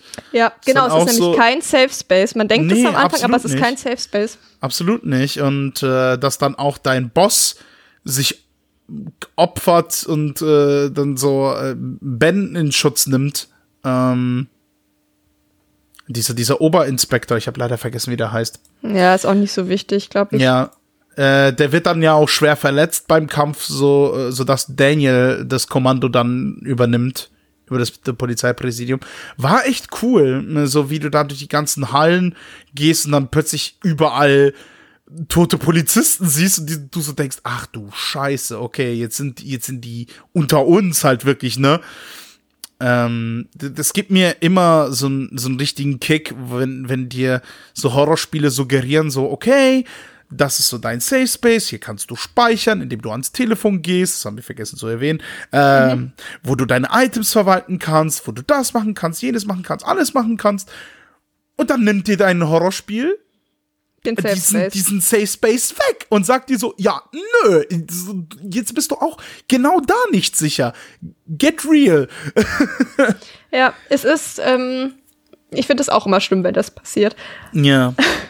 Aber ich finde auch die Basic-Kämpfe, so diese kleinen Encounter, die man hat, würde ich jetzt kurz noch mal so ein bisschen zur Einordnung des Schweregrads, die sind nicht schwer. Also Nee. die kann man wirklich, da vielleicht von den ersten dreien mal abgesehen, wenn man sich noch nicht eingegroovt hat, da muss wirklich niemand sterben. Ja. Die Bosskämpfe finde ich hier, also ich fand jetzt auch Shiva auch noch voll gut machbar. Habe ich, glaube ich, auch beim ersten Versuch geschafft. Da musst du aber, glaube ich, bei Shiva sie verlangsamen, weil sie anfängt, sich selbst zu heilen. Wenn ich mich hier richtig entsinne. Oder war das ein anderer Boss? Ich weiß es nicht, auf jeden Fall habe ich es irgendwie geschafft auf Anhieb, glaube ich. Okay. Ich habe halt aber auch da viel diese Power-Shots genutzt und dann ging das ganz Mhm. gut. Ähm, genau, und da ist also jetzt so Schwierigkeitsgrad noch vollkommen in Ordnung. Ja, und das dann auch Ende von Tag drei. Mhm. Am vierten Tag erfahren wir dann noch so ein bisschen Lore, dass diese, ja, ich nenne jetzt mal Kreatur, diese andere Eve praktisch oder die gleiche, je nachdem, whatever, nicht, also gestorben ist, weil die Zellen von Eve nicht mit dem des Vaters beziehungsweise des Spermiengebers zusammengepasst haben für dieses neue Baby, was sie gebären möchte für dieses ähm, ultimative Wesen. Und da haben die Zellen dann rebelliert. Bedeutet, ähm, ja, jetzt müssen wir schauen, wo Eve eventuell Sperma herbekommt zur Befruchtung. Auf und zum Spermabank! Woo! und gehen deswegen ins Krankenhaus, wo zufällig auch eine Samenbank ist, ähm, wo natürlich dann auch später im Kapitel Eve auftaucht, um das höhere Wesen zu gebären. Finde ich auch geil, dass sie da irgendwie das mit eingebaut haben. Ja, und dass das auch irgendwie immer, immer zur richtigen Zeit ist, sie zu, am richtigen Ort halt, äh, oder sind Ja. alle am richtigen Ort halt, ne? Äh, Ja, es ist schon ein bisschen lustig. Ich, ich, ich, ich hatte das tatsächlich voll vergessen, als ich das zum zweiten Mal gespielt habe. Und dann hatte ich eben die deutsche Übersetzung, wo dann auch so stand so, ja, äh, okay, Eve sucht nach einer Möglichkeit, sich fortzupflanzen, um eben dieses ultimative Wesen zu gebären. Und dann sehe ich so, ah, ja, ah, okay, sie versucht, äh, Spermien zu erhalten. Da habe Ja. ich das auf Deutsch gelesen dachte so, Moment mal. War das auch im englischen Original so? Oder äh, ist das ein mich, äh, Übersetzungsfehler? ja, ja. Nee, aber dann war das, äh, da hast, und dann, als du das erwähnt hast, war ich dann relativ beruhigt, weil ähm, das dann wirklich ein Plotpoint ist. Ja, ja, und ich- war aber auch so, was zur Hölle, also irgendwie ja, aber ich, mir ist es auch in einem Spiel ansonsten noch nicht passiert, dass ich irgendwie zufällig mal bei einer Samenbank halt war. Aber Mhm. ne, gibt immer ein erstes Mal. Vielleicht gibt es auch noch mal ein, äh, Spiel, wo das irgendwann mal eine Rolle spielt. Naja, auf jeden Fall sind wir halt aber auch primär, es ist ja ein Krankenhaus und hier sehen wir auch wieder unsere, ähm, das Mädchen und die sieht jetzt aus, das kommt so nach und nach ein bisschen raus, wie unsere tote Schwester Maya. Und im Krankenhaus war ich langsam so ein bisschen an dem Punkt, dass ich zu viele Items hatte und ah, ich, auch, ja. hasse es, wenn ich irgendwas wegwerfen muss oder nicht mitnehmen kann. Da kriege ich die maximale Krise, weil ich so richtiges Sicherheitsbedürfnis habe, alles mitzunehmen, was geht. Und wenn ich dann irgendwas aussortieren muss, wo ich denke, ah, das könnte ich doch irgendwann noch gebrauchen. So, weißt du, wie diese Tüte, die man zu Hause hat mit weiteren Plastiktüten drin oder so. ja, ja, ja, ja, ja, ja, ja, ja. Kenn ich, kenn man- ich, hab ich auch. Man weiß, man weiß nie, wofür man es noch gebrauchen kann. Ne? Lieber mal aufheben und ich hasse das in Spielen. Und hier muss man wirklich radikal Sachen dort lassen und es ist auch eigentlich nicht schlimm, aber es fühlt sich nicht gut an. Ja, ja, klar. Äh, ich meine, du hast ja bei diesen Kisten ja auch die Möglichkeit, die äh, wieder äh, reinzulegen und zu verschließen, sodass du das quasi lagern kannst in diesen, in diesen Gebieten. Nur musst du halt natürlich auch wissen, wo du sie gelassen hast. Halt, ne? Ja, und im Zweifel musst du dann halt irgendwie wieder an acht Gegnern vorbei, um deinen Scheiß Ja, zu bekommen und ja, das ja. lohnt selten, würde ich sagen. ich meine, du kriegst XP dafür, also das ist ja ganz gut. Ja, okay, das stimmt. Aber hm, ich bin eigentlich nie zurückgegangen und habe irgendwas geholt, was ich abgeladen habe, ehrlich gesagt, weil, ja, wie du sagst, da muss ich halt auch merken, so wo habe ich einfach Crap abgeladen und Ja. wo was Brauchbares und dann alles nochmal durchzugehen. Also die Ressourcen kann man sich dann sparen. Wie gesagt, am fünften Tag habe ich da eine Sache zu erzählen. Das ist. ähm, ja, wir kommen Ja, ich- da noch dazu. Ja, ich wollte auch eigentlich jetzt so, ähm, weil jetzt langsam werden auch so die Basic-Kämpfe so ein bisschen schwerer. Ja. Wollte ich dich so ein bisschen nach deiner liebsten Waffe auch fragen, aber vielleicht kommen wir da auch Oh. einfach später zu oder willst du dich da jetzt auch schon zu äußern? Oh, oh, oh. Ähm. Das ist tatsächlich, äh, also es ist ja so, äh, Granatenwerfer sind leider useless, Ja. basically. Die sind. Schade, weil ich finde, die machen immer, also vom Gefühl her finde ich immer gut. Ja, eigentlich. die aber Explosionseffekte sind geil. Ja, ja. Ähm, die sind leider aber echt nutzlos, weil sie viel zu langsam sind und ähm, Aya viel zu lange offen steht, ähm, dann wenn sie abgefeuert werden. Ähm, ich hat, war tatsächlich ein großer Fan von den Sturmgewehren. Äh, weil diese eine große Reichweite haben und du quasi aus der Sicherheit äh, schießen kannst und dann durchaus viel Schaden machst. Ja. Dumm nur, dass das bei einem gewissen Bosskampf, deswegen erwähne ich Tag 5, dir zum Verhängnis werden kann und basically eigentlich die beste Waffe oder die beste Waffenart, auf die du dich verlassen kannst, eigentlich dein, dein äh, Handgun ist, also deine Pistole. Weil die vom Tempo her gut ist, von der Reichweite leider nicht so gut. Da musst du eben das Risiko auf dich nehmen und näher rangehen. Aber diese können eben auch ähm, sehr viel Schaden machen, wenn man sie richtig schön aufbufft, eben mit diesen Tools und mit den äh, Waffeneffekten, die man dann später aufheben, bekommen, modifizieren kann. Also ja, für mich ist das wirklich die Pistole und zwar die M8000. Die habe ich dann später mhm. dann auch für, äh, für die, für die äh, New Game Plus mitgenommen. Hm. Ich habe auch, äh, ich fand die, die Pistole auch schon praktisch, aber es ist ja auch häufig in so Spielen so, wenn man die ordentlich levelt, das in der Regel der beste, die beste Möglichkeit ist. Was hier ganz cool ist, dass alles mit der gleichen Munition geladen wird. Ja, Bedeutet, ja. da muss man sich keine Gedanken drum machen. Ich fand die Shotgun ganz praktisch, weil bei größeren, also eher bei Bossen, wo man mehrere ähm, Ebenen nicht, also hat. Eben, ja. Genau, Ebenen hat, also irgendwie dann Kopf, einen Körper und irgendwie Arme mhm. oder so, weil da hat man zum Teil alles drei mit einem Schlag getroffen. Ähm, aber ich fand auch die Rifle halt irgendwie cool, wenn man halt eben große Distanz hat und irgendwie. Mhm. Ich hatte die halt auch so, dass ich nur einen Schuss hatte. Bedeutet, wenn ich nur einen Schuss und schnell weg hat, das ganz gut funktioniert. Hat mhm. dann halt unfassbar lange gedauert zum Teil. Und ja, dann habe ja. ich irgendwann ähm, die Shotgun verwendet. Aber ja, muss man immer so ein bisschen schauen, ist es jetzt irgendwie ein Wesen, was schnell ist, was fliegt, was irgendwie einen gemeinen Angriff hat, wo man lieber ein bisschen weiter wegbleiben mhm, sollte. Mm, mm, mm, genau, aber die fand ich eigentlich, ja, also Shotgun oder Rifle fand ich eigentlich auch am, am coolsten. Ja, genau. Wir kommen dann praktisch in dieses Zimmer, von dem wir immer mal Flashbacks hatten mhm. ähm, und erkennen das jetzt praktisch wieder. Und äh, da passiert dann erstmal nicht so viel trotzdem, auch wenn das irgendwie, man meinen könnte, dass es eine Schlüsselszene ist. Wir wollen dann die Kühlung des Spermas unterbrechen, damit das praktisch, ich weiß nicht, ob das denn gammelt oder die Wirkung verliert. Ich weiß nicht, was passiert mit ungekühltem ich bin, Sperma. Ich bin, ich bin leider kein äh, Befruchtungsexperte. Ähm, ich also auch ich, nicht. Ich kann da leider echt nicht allzu viel sagen. Also es ist halt zumindest, also das Lagern wird dann wesentlich schwerer. sagen wir es mal so. Und ich schätze mal dann, dann auch, dass die Spermien dann nicht brauchbar sind für Eve. Genau. Aber Eve ist natürlich schneller als wir. Of course. Wie, wie, immer. wie immer. Bedeutet, äh, wir kommen dann in so einen Fahrstuhl und dann so, oh nein, hier liegt so eine leere Spermafläschchen. Oh nein. Mm, mm, mm. Sch schwierig. Aber wir machen das dann trotzdem. Und ähm, unterbrechen halt die Kühlung des Spermas und treffen dann, finde ich, auf einen richtig nervigen Gegner. Und zwar ist es der, der so Bälle werfen kann, der dann im Raum, die dann halt im Raum rumfliegen. Ja, ja, ich und, weiß, wen du meinst. Mhm. Und das ist wirklich, weil dann musst du halt. Da musst Bälle du in Bewegung treffen. bleiben. Ach so, du musst ah, ihn treffen und du darfst nicht von den Bällen getroffen werden. Allerdings war da bei mir die Strategie immer erst das Wesen zu treffen und dann die ja. Bälle. Ja. Genau, weil wenn der erstmal vier oder drei Bälle im Raum oh hat. Oh Gott, ja. Und die, man die schießt die ab, dann schießt der weiteren, also dann schießt er das, füllt es praktisch immer auf vier, glaube ich, ja, auf. Ja, ja, und wenn du die einfach rumfliegen lässt, dann schießt der nicht nach. Also man spart Munition, wenn man das zuerst macht. Aber da dachte ich mir so, oh, man hat so einen eingeschränkten Bewegungsradius. Mhm. Und diese, mit diesen Bällen, das hat mich echt ein bisschen gestresst, mhm. muss ich sagen.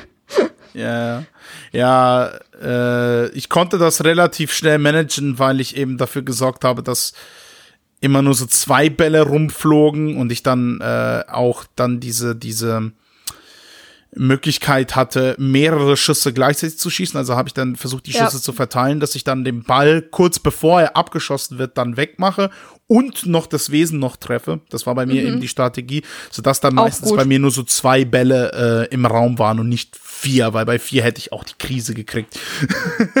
ja, wie gesagt, ich fand das halt, ich habe das auch versucht, aber dann ist halt das Problem, dann macht sie halt einen Schuss noch ein und noch ein, aber da ist immer so ein bisschen Zeit zwischen, wo dich halt auch ja, das ja. Wesen treffen kann. Ja. Und dann gibt es eventuell wieder Schaden. Und deswegen habe ich dann gedacht, okay, diesen Minischaden, den das macht, wenn mich das einmal dodgt, scheiß drauf, so ich sehe erstmal zu, dass das große Viech wegkommt. Mhm. Aber genau, beide Strategien funktionieren. Ich glaube, es hängt halt auch davon ab, was man für eine Waffe hat, wie schnell die ist, ob das klappt oder nicht. Genau, ja. Es gibt jetzt noch einen kleinen Plot Twist. Und zwar war Dr. Klump der Arzt der Maya und das geht ah, jetzt ja. auch noch raus. Nee, Maya und Melissa operiert hat. Denn Ah, stimmt, ja, genau, ja. Maya wurde halt in diesem Zimmer, was, wo wir jetzt waren, wo wir immer die Flashbacks haben, operiert. Und ein Teil von ihr, ich glaube, war, glaube ich, dann wahrscheinlich auch die Leber, wurde in Melissa eingesetzt, die nämlich irgendeine Erkrankung hatte. Bedeutet, Äh, sie hatte, Melissa, sie hatte Nierenversagen.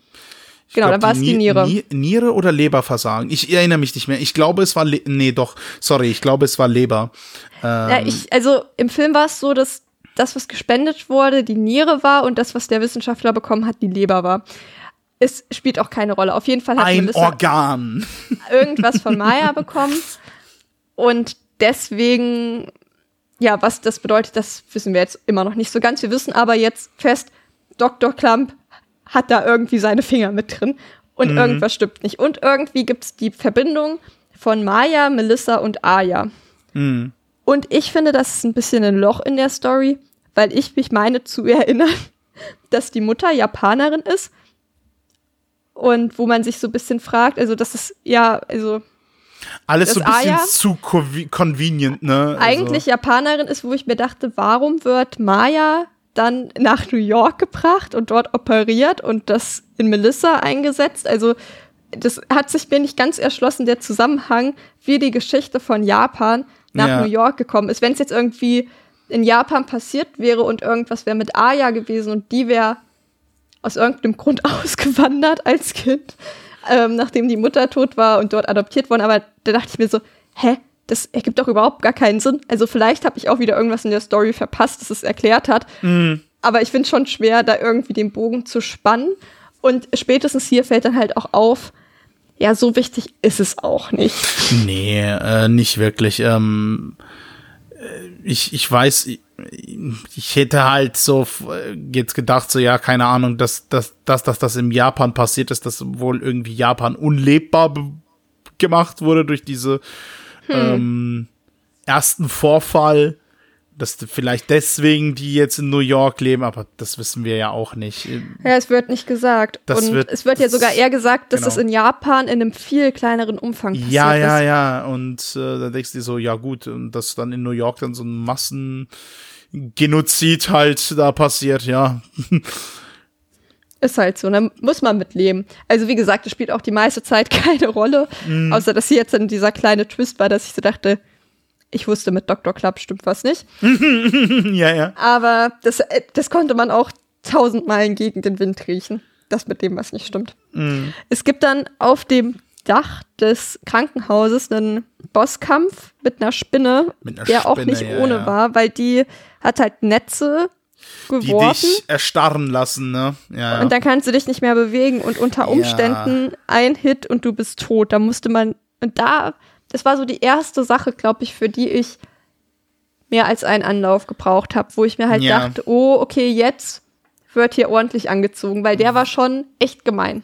War bei mir beim ersten Playthrough genauso und vor allem dann danach, wenn du dann die Spinne besiegst und Eve flieht, gibt's ja dieses wunderbare Cutscene, wie Eve äh, die Kontrolle über ein paar Jetpiloten äh, übernimmt, die äh, dann anfangen äh, oder die dann äh, sich gegenseitig abschießen und äh, dann plötzlich ein Flugzeug anfängt, äh, Richtung Krankenhaus zu stürzen.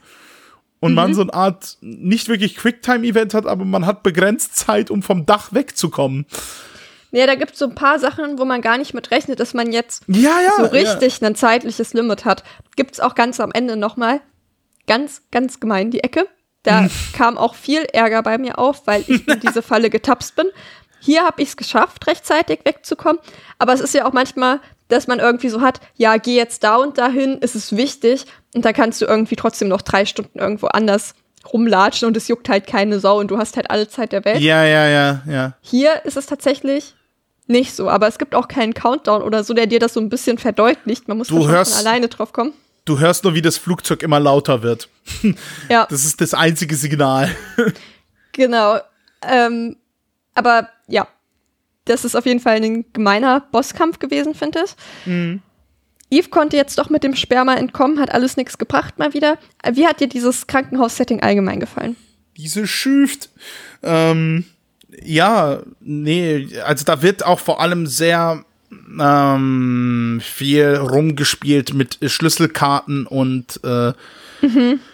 und Sicherungen und eben weil da die, die, der Strom aus abgekappt wird und das war schon sehr Resident Evil. Also das war wirklich so ein Gebiet, wo ich mir dachte, ah, okay, ihr habt euch sehr von Resident Evil inspirieren lassen, so von ja. äh, vom Setting her und dass dann solche Rätsel sind und dass du quasi äh, Schlüsselkarten brauchst, grün, blau, gelb, glaub, war da noch, oder war es nur blau oder ja, grün, keine Ahnung. Äh, und noch diese Sicherung, um den Strom wiederherzustellen, dass du den Stromkabel fixen musst, damit du dann wieder überall Saft hast. Und dann musst du eben einem Kind noch nachlaufen. ähm, ja, also vor allem eben diese, diese ganze Rätsel, äh, Rätsel in Anführungsstrichen, Aspekte waren schon sehr Resident Evil, vor allem, dass du auch äh, verwaltest, wie viel Platz du noch für dein Inventar hast, um die Schlüssel-Items mitzunehmen. Ja. Weil du ja meintest, dass du ja Probleme hattest an der Stelle mit der Itemverwaltung. Ja, vor allem, weil was auch weird war, man bekommt manchmal Schlüssel mhm. und manchmal sagt sie, ich brauche die nicht mehr. Ja, ja, genau. Und manchmal halt auch nicht. Und Einfach dann, nicht, ja. Und dann denkst du dir so, aber brauche ich den jetzt vielleicht noch? Und ich hatte so lange auch die Schlüssel vom Anfang, also was heißt so lange, ich habe die irgendwann dann im Polizeipräsidium ähm, abgegeben. Abgelegt, ja. Aber ich dachte mir so, ja, nicht, dass ich den jetzt irgendwie noch mal brauche, weil bei manchen sagt sie ja, sie braucht ihn nicht. Und wenn sie sagt, nicht sagt, dass sie ihn nicht mehr braucht, heißt ja. es dann, ich sollte ihn lieber dabei haben. Aber nee, brauchst du nicht, kannst du einfach irgendwo liegen lassen, ist dann auch scheißegal, im Grunde genommen. Mm. Aber das musst du halt auch erstmal wissen, ne? Ja, klar. Wir ja. starten weiter mit Tag 5. Wir nähern uns dem Ende. Und zwar kommt verrottetes Fleisch aus der Kanalisation in Chinatown. Deswegen geht's ab nach Chinatown. Und da sind wir wieder in der Kanalisation. Also man denkt, Weil, dass, dass man relativ nah am Ende des Spiels ist, aber Gott verdammt nochmal. Also nee, jetzt kommt sei mal was. gesagt, es ist das ist der längste Tag, den ich in meinem ja. Leben hatte, ey. Das ist unglaublich, ja. ja. ja. es ist halt auch gemein, weil man hat so bei allen anderen war ich im Grunde genommen mit einer Stunde durch. Mhm. Und hier war ich so nach einer Stunde, dass ich dachte, also war es das, was passiert denn jetzt noch? Sollte mhm. es nicht langsam mal gewesen sein, weil es schon noch mal deutlich länger ist und halt auch mehrere Settings halt hat. Jetzt als erstes diese ähm, Kanalisation in Chinatown. Und hier gab es wirklich die allernervigsten Gegner für mich. Und das waren diese bescheuerten Fledermäuse. Ja, Gott, hab ich geflucht, weil die mich immer blind gemacht haben, diese Drecksäcke. Ja, ah. da ist man dann desorientiert und trifft nicht mehr. Bedeutet, mhm. man kann in der Zeit nichts machen, außer sich irgendwie zu heilen oder so. Und wenn die in Kombo mit den giftigen Schlangen kommen, das war wirklich, dass ich sehr genervt war, weil man hatte auch sehr enge Gänge, wo mhm. man zum Teil nicht gut ausweichen konnte, auch mit einer weirden Perspektive. Und da kam bei mir jetzt das erste Mal auf, dass ich frustriert war, weil ich dachte, boah, jetzt nervt's mich. Mhm. Jetzt ist es zu viel und hier das Design, also die meiste Zeit ist das Design cool, aber hier, da war, hatte ich dann kurzzeitig mal schlechte Laune. ja, nachvollziehbar. Vor allem, dass diese Kanalisation auch so mega verwirrend aufgebaut ist und äh, mhm. ich habe, ich habe mal eine Zeit lang so Gänge besucht, halt, ich bin mal links gegangen, ich bin mal rechts gegangen, mal oben, mal unten. Da hatte ich so, also irgendwie führt mich das nirgendwo hin. Ich finde irgendwelche Items, ich finde irgendwelche Gegner, ich krieg meine Erfahrungspunkte, ja, cool, aber es geht nicht weiter. Was mache ich ja. denn jetzt?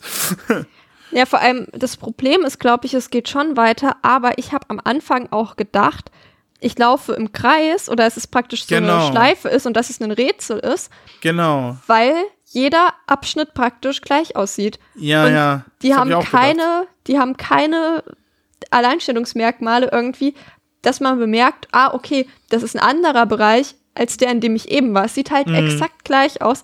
Und dann war ich auch so, boah, jetzt bin ich hier mit dem nervigsten Gegner, den es bisher gab. Mhm. Und ich weiß nicht, wo ich hin muss. Und ich habe halt auch keine Lust gehabt, diesen nervigen Fledermäusen häufiger als nötig über den Weg zu laufen. Und deswegen, ich bin eh kein Kanalisationsfan, muss ich sagen, weil das ist wirklich ein Setting, ich finde das immer langweilig. Ja, das wurde viel zu oft eingesetzt. Ich, und ich zwar in immer etlichen blöd Genren. Immer, immer gibt es diese scheiß Kanalisation. In jedem Survival-Horror-Spiel musst du einmal durch irgendeine Kanalisation. Ich denke mir jedes Mal so, warum muss ich immer in die Kanalisation? Ich möchte da nicht hin. Also Fäkalien sind ja schon sehr gruselig, aber eine Kanalisation jetzt. Äh, aber das ja. ist ja auch selten so, dass die dann wirklich so richtig eklig sind, ne? Ja. Ist dann immer ist, eher halt ist, so. Es ist einfach ne? meistens nicht, ja, es ist halt meistens einfach nicht spannend. Ja. Ähm, kann, da ist halt so eine Kanalisation halt eine Kanalisation. Ich meine, ja gut, der Anfang war jetzt unspannend jetzt in diesem äh, in diesem Teil im Chinatown, aber danach wird's dann echt wieder äh, interessanter gestaltet. Also da fand ich echt die Kanalisation jetzt anfangs auch etwas stimmiger, auch ja, besser voll. gemacht.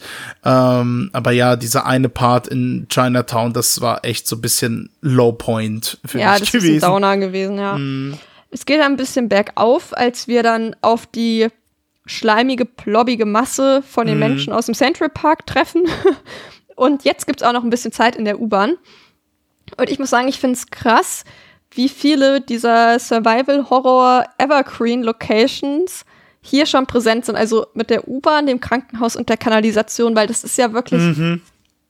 in den aller, und nicht in den allermeisten, aber schon in vielen Spielen ist man in mindestens einer dieser drei Locations, wenn nicht sogar in allen dreien.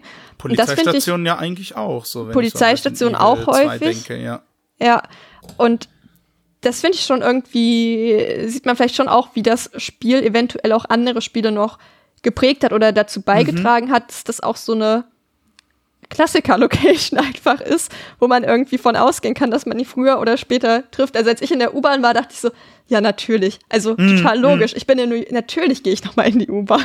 Ja, es ist ja auch New York, da musst du in die U-Bahn. Muss ich einmal in die U-Bahn gehen, ja. ja, ja. Muss sein. Es gab da im U-Bahn einen Boss, den ich echt auch etwas nervig fand. Das war dieser, dieser Tausendfüßler-Boss. Der sich in vier Teile aufteilt. Exacto Mundo. Ja, der war schon gemein. Der teilt sich dann so in vier Teile auf. Und wenn du in der Mitte stehst, dann rollen die sich gemobbt. so. ja, dann, dann, rollen die von allen Seiten auf dich zu und du kriegst richtig Damage. Da muss man echt zackig unterwegs sein mal wieder. Mhm. Also, der war gemein, ja. ja. Äh, das Geile ist ja immer noch, du hast ja dann eben diese, äh, eben du hast diese U-Bahn, musst dann, äh, siehst dann aber, dass das Tor verschlossen ist und musst dann zu einer Brücke laufen. Ich, ich habe jetzt vergessen, ist das die Brooklyn Bridge? Oh, ich habe keine Ahnung. Aber das, ich, ich lache jedes Mal an dieser Stelle, weil du gehst dann zum Brooklyn Bridge, siehst da einen toten Polizisten, nimmst von dem den, äh, das, das, ähm, das, dieses Ga Gate Key, also halt äh, eben diese Torschlüssel, und du siehst auch, dass diese riesige Masse Richtung ähm, Hudson River unterwegs ist. Also mhm. Richtung, Richtung ja. See, äh, Meer. Doch, Meer. Ist, mehr. Ist ich, ja mehr, ja. Also geografisch bin ich nicht sehr fit, ich möchte dazu keine Aussage. Wie dem auch sein, äh, sei, Richtung Wasser. Und das ist, es, also wirklich, das Spiel hat die randomste Stelle, an dem die Discs gewechselt werden müssen. Ja, mitten im Kapitel einfach. Mitten so, drin. Und jetzt Disc wechseln. Denkst dir so. Ja okay. Ja, ja. So und nicht am halt Ende eines Kapitels oder am Ende einer wichtigen Szene, weil es kann ja sein, mitten im Kapitel, aber in so einer mega wichtigen Szene und dann, dass du die Disk wechseln musst. Nee, es ist so wirklich so einfach mittendrin. So aller so, oh Mist, uns ist äh, Speicherplatz ausgegangen jetzt. ich hätte auch gedacht, dass es in der Mitte vom Spiel kommt, aber es kommt ja, ja echt im letzten Drittel. Ja.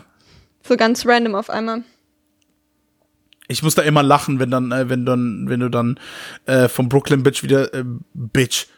Vom Brooklyn Bridge wieder zurückgehst und dann plötzlich steht da, ja, legen Sie CD2 ein. ja, ich war auch so, äh, okay, na gut. Ja. Dann mache ich das jetzt wohl. Ja, ist schon ein weirder Point irgendwie.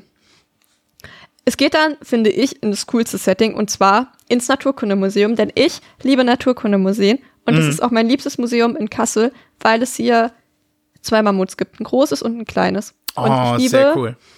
Und ich liebe einfach Naturkundemuseen. Da bin ich wirklich so richtiges Kind irgendwie, dass ja. ich das richtig cool finde. Und ich fand das auch hier echt cool, weil man hat dann so Dino-Skelette, die einen angreifen oder so mhm. echsenartige Tiere und, muss man an dem Punkt sagen, auch Spinnen, die einen angreifen. Also wer damit gar nicht kann, ähm, ja, die greifen einen hier auch an. Es ist natürlich PS1-Grafikspinnen. Ich kann mir vorstellen, dass das für die meisten Leute noch erträglich ist. Also Ähm, da fand ich den Spinnenboss von Eve wesentlich schlimmer beim Krankenhaus. Vom, Ach, vom stimmt, da gibt's ja Spinnendesign. auch schon Ja, ja, ja, Spinnen, ja, ja. Ja, genau. und auch Käfer und sowas.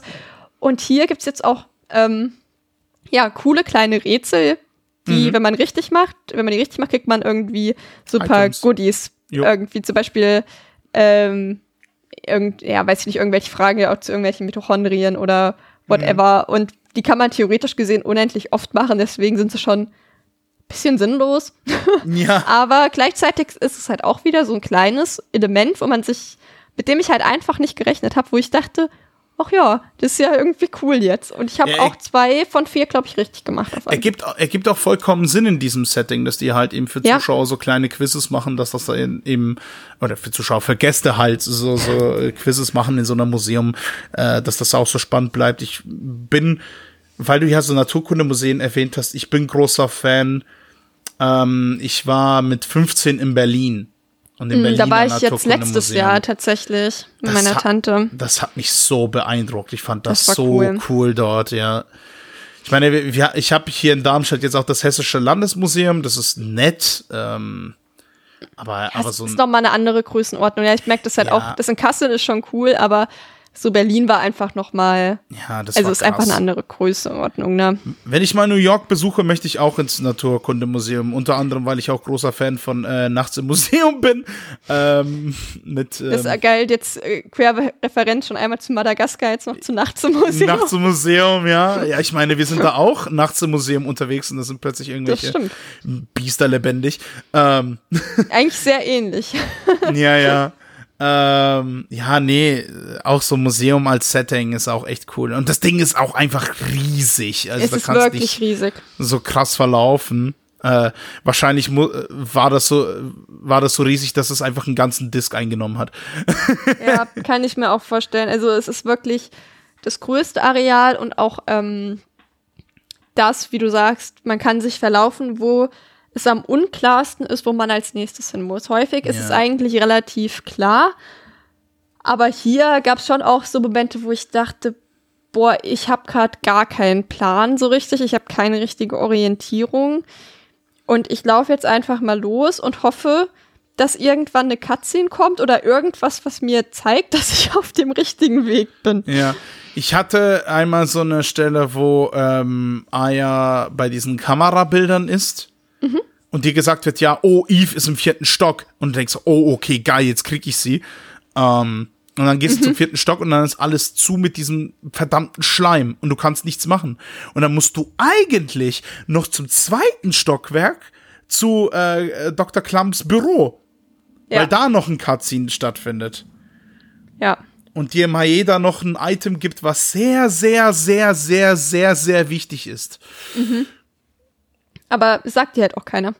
Ja, Es ist dann so, wenn du zufällig vorbeikommst, ist sie so, oh, da steht ja die Tür auf. Aber du musst halt erstmal nah genug rankommen und auf die Idee kommen und noch wissen, wo Dr. Klumps Büro ist. Also, das ist, ähm, ja, ein bisschen schwierig. Und ich muss auch sagen, ich hatte ab einem bestimmten Punkt dann auch keine Lust mehr, alleine zu explorieren, wo ich als nächstes hin muss, weil es dann doch so viele Encounter gab, wo ich dann dachte, ah, jetzt ist es auch so ein bisschen Too überreizt. much. Gerade wenn man denkt, man bewegt sich auf das Ende vom Spiel zu und dann geht es nicht zu Ende. Also, da werde ich dann auch irgendwann rappelig und ungeduldig und denke mir so, ja, jetzt kommt, kommt, ich möchte jetzt auch fertig werden irgendwie oder ich möchte jetzt auch wissen, wie es zu Ende geht und nicht noch gegen 30 Dinos kämpfen. Ich habe jetzt schon eine Stunde gegen Dinos gekämpft, das reicht jetzt. und es wird nur noch schlimmer mit dem Anzahl an Bossen dann dort. Ja, es gibt dann so einen Punkt, ähm, wo man dann zwei Dino-Bosskämpfe hat und ab da gibt's eigentlich nur noch Bosskampf. Also es gibt du wirklich so sieben Bosskämpfe im Grunde genommen hintereinander hast und dann ist das Spiel halt auch vorbei. Ja, Wir erzählen ja. gleich noch, was dazwischen drin alles passiert. Aber du kommst dann halt auch nicht mehr aus dem Kämpfen raus. Und das war halt das, was mich an dem Zeitpunkt schon so ein bisschen genervt hat, dass ich halt Hm. nur noch am Kämpfen war und nicht mehr so richtig was kam in meiner Wahrnehmung. Ja. Das fand ich ein bisschen anstrengend. Du hast jetzt schon Dr. Klams Büro erwähnt, wo wir nochmal Maeda treffen, der mhm. Dinge rausgefunden hat und uns seine Pistole gibt, die sehr wichtig ist.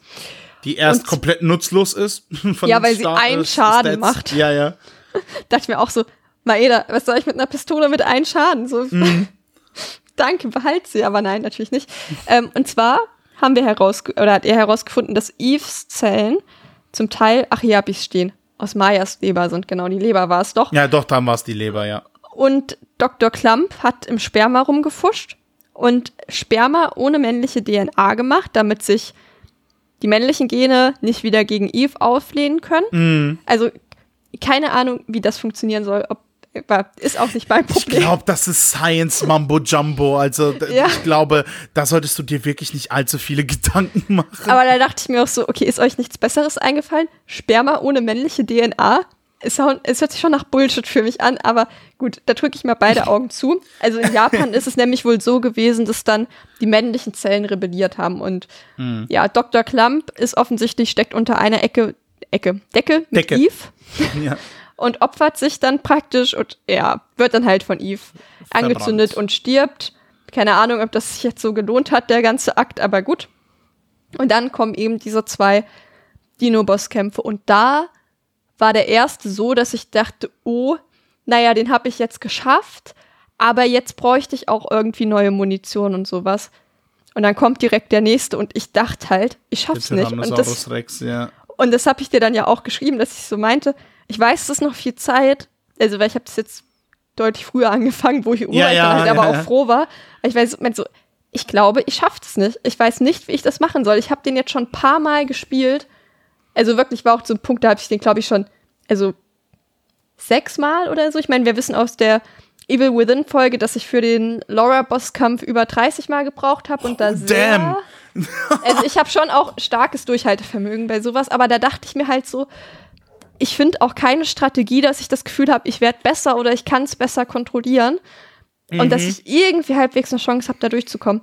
Hab mir dann halt auch online irgendwie Tipps durchgelesen und so und oh, ja, war dann halt da so und hab's dann doch geschafft, aber ich hatte da halt auch das Problem, ich hatte praktisch kein Medizin, keine Medizin mehr und musste, konnte mich halt nur noch mit der Parasite Energy heilen. Mhm. Und da, das war, es war wirklich, richtiger Kampf. ist ein richtiger Kampf ja. für mich. Also beim Triceratops habe ich ja äh, die, den einen Raketenwerfer benutzt, der dann auch so einen Effekt hat, dass der quasi äh, Monster auch ein bisschen einfriert, weil das Ding ist, beim Triceratops machst du ja erst relativ wenig Schaden. Und dann kommt, äh, glaube ich, so ein Schild bei ihm ab und dann wird er etwas schneller, aber du machst dann wesentlich mehr Schaden dann auch. Mhm. Ähm, und genau, dann eben boxt dich äh, Triceratops um und äh, du fällst dann runter, aber überlebst es noch und dann hast du den Tyrannosaurus Rex. Den Tyrannosaurus Rex konnte ich tatsächlich relativ gut handeln im Vergleich zum ersten Playthrough.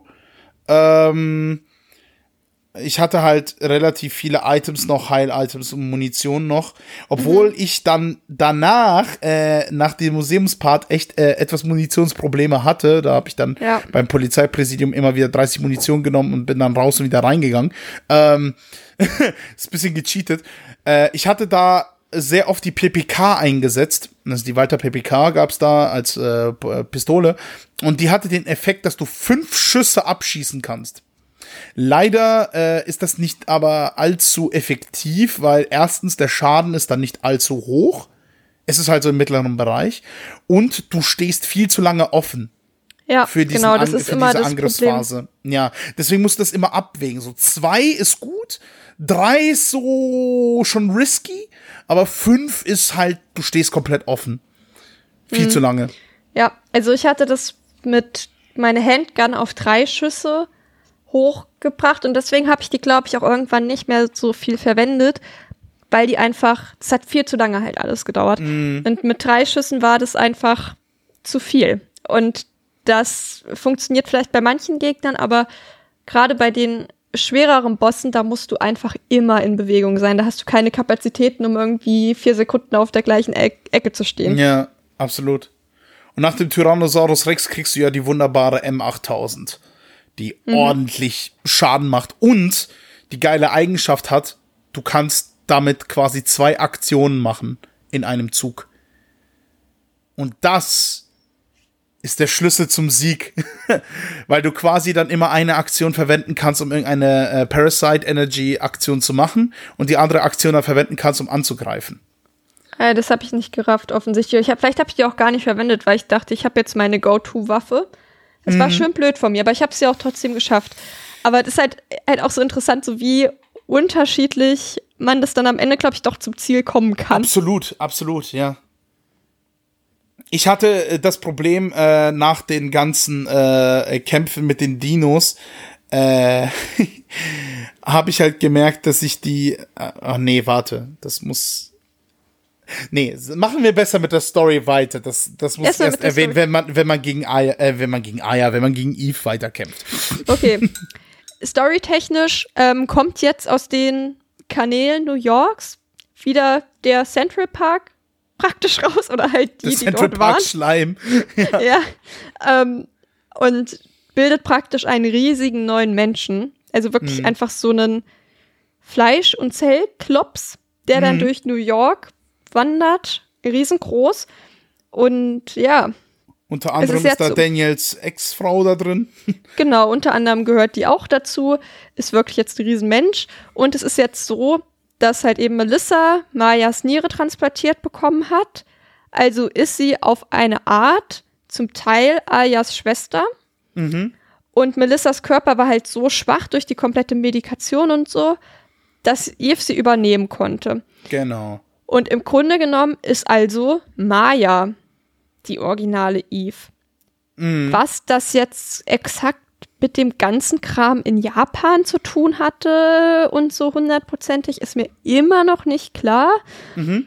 Und es ist dann halt auch so, dass wir noch jetzt oder später, ich bin mir gar nicht ganz sicher, noch erfahren, dass praktisch ein Teil von Mayas Retina, glaube ich, mhm. also irgendwas im Auge, auf Aya, also dass das Aya transplantiert wurde, warum mhm. auch immer. Und deswegen sieht sie immer diese Szene aus dem Krankenhaus, ne, weil das die letzte Erinnerung von Maya ist. Genau. Und die Legende besagt irgendwie, man kann dann das Letzte, was die Person gesehen hat, auch sehen, weil sich mhm. das Bild auf die Retina gebrannt hat.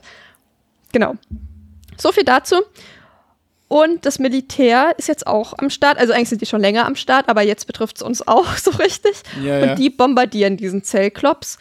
Und Melissa bzw. Eve wird jetzt halt das Kind gebären.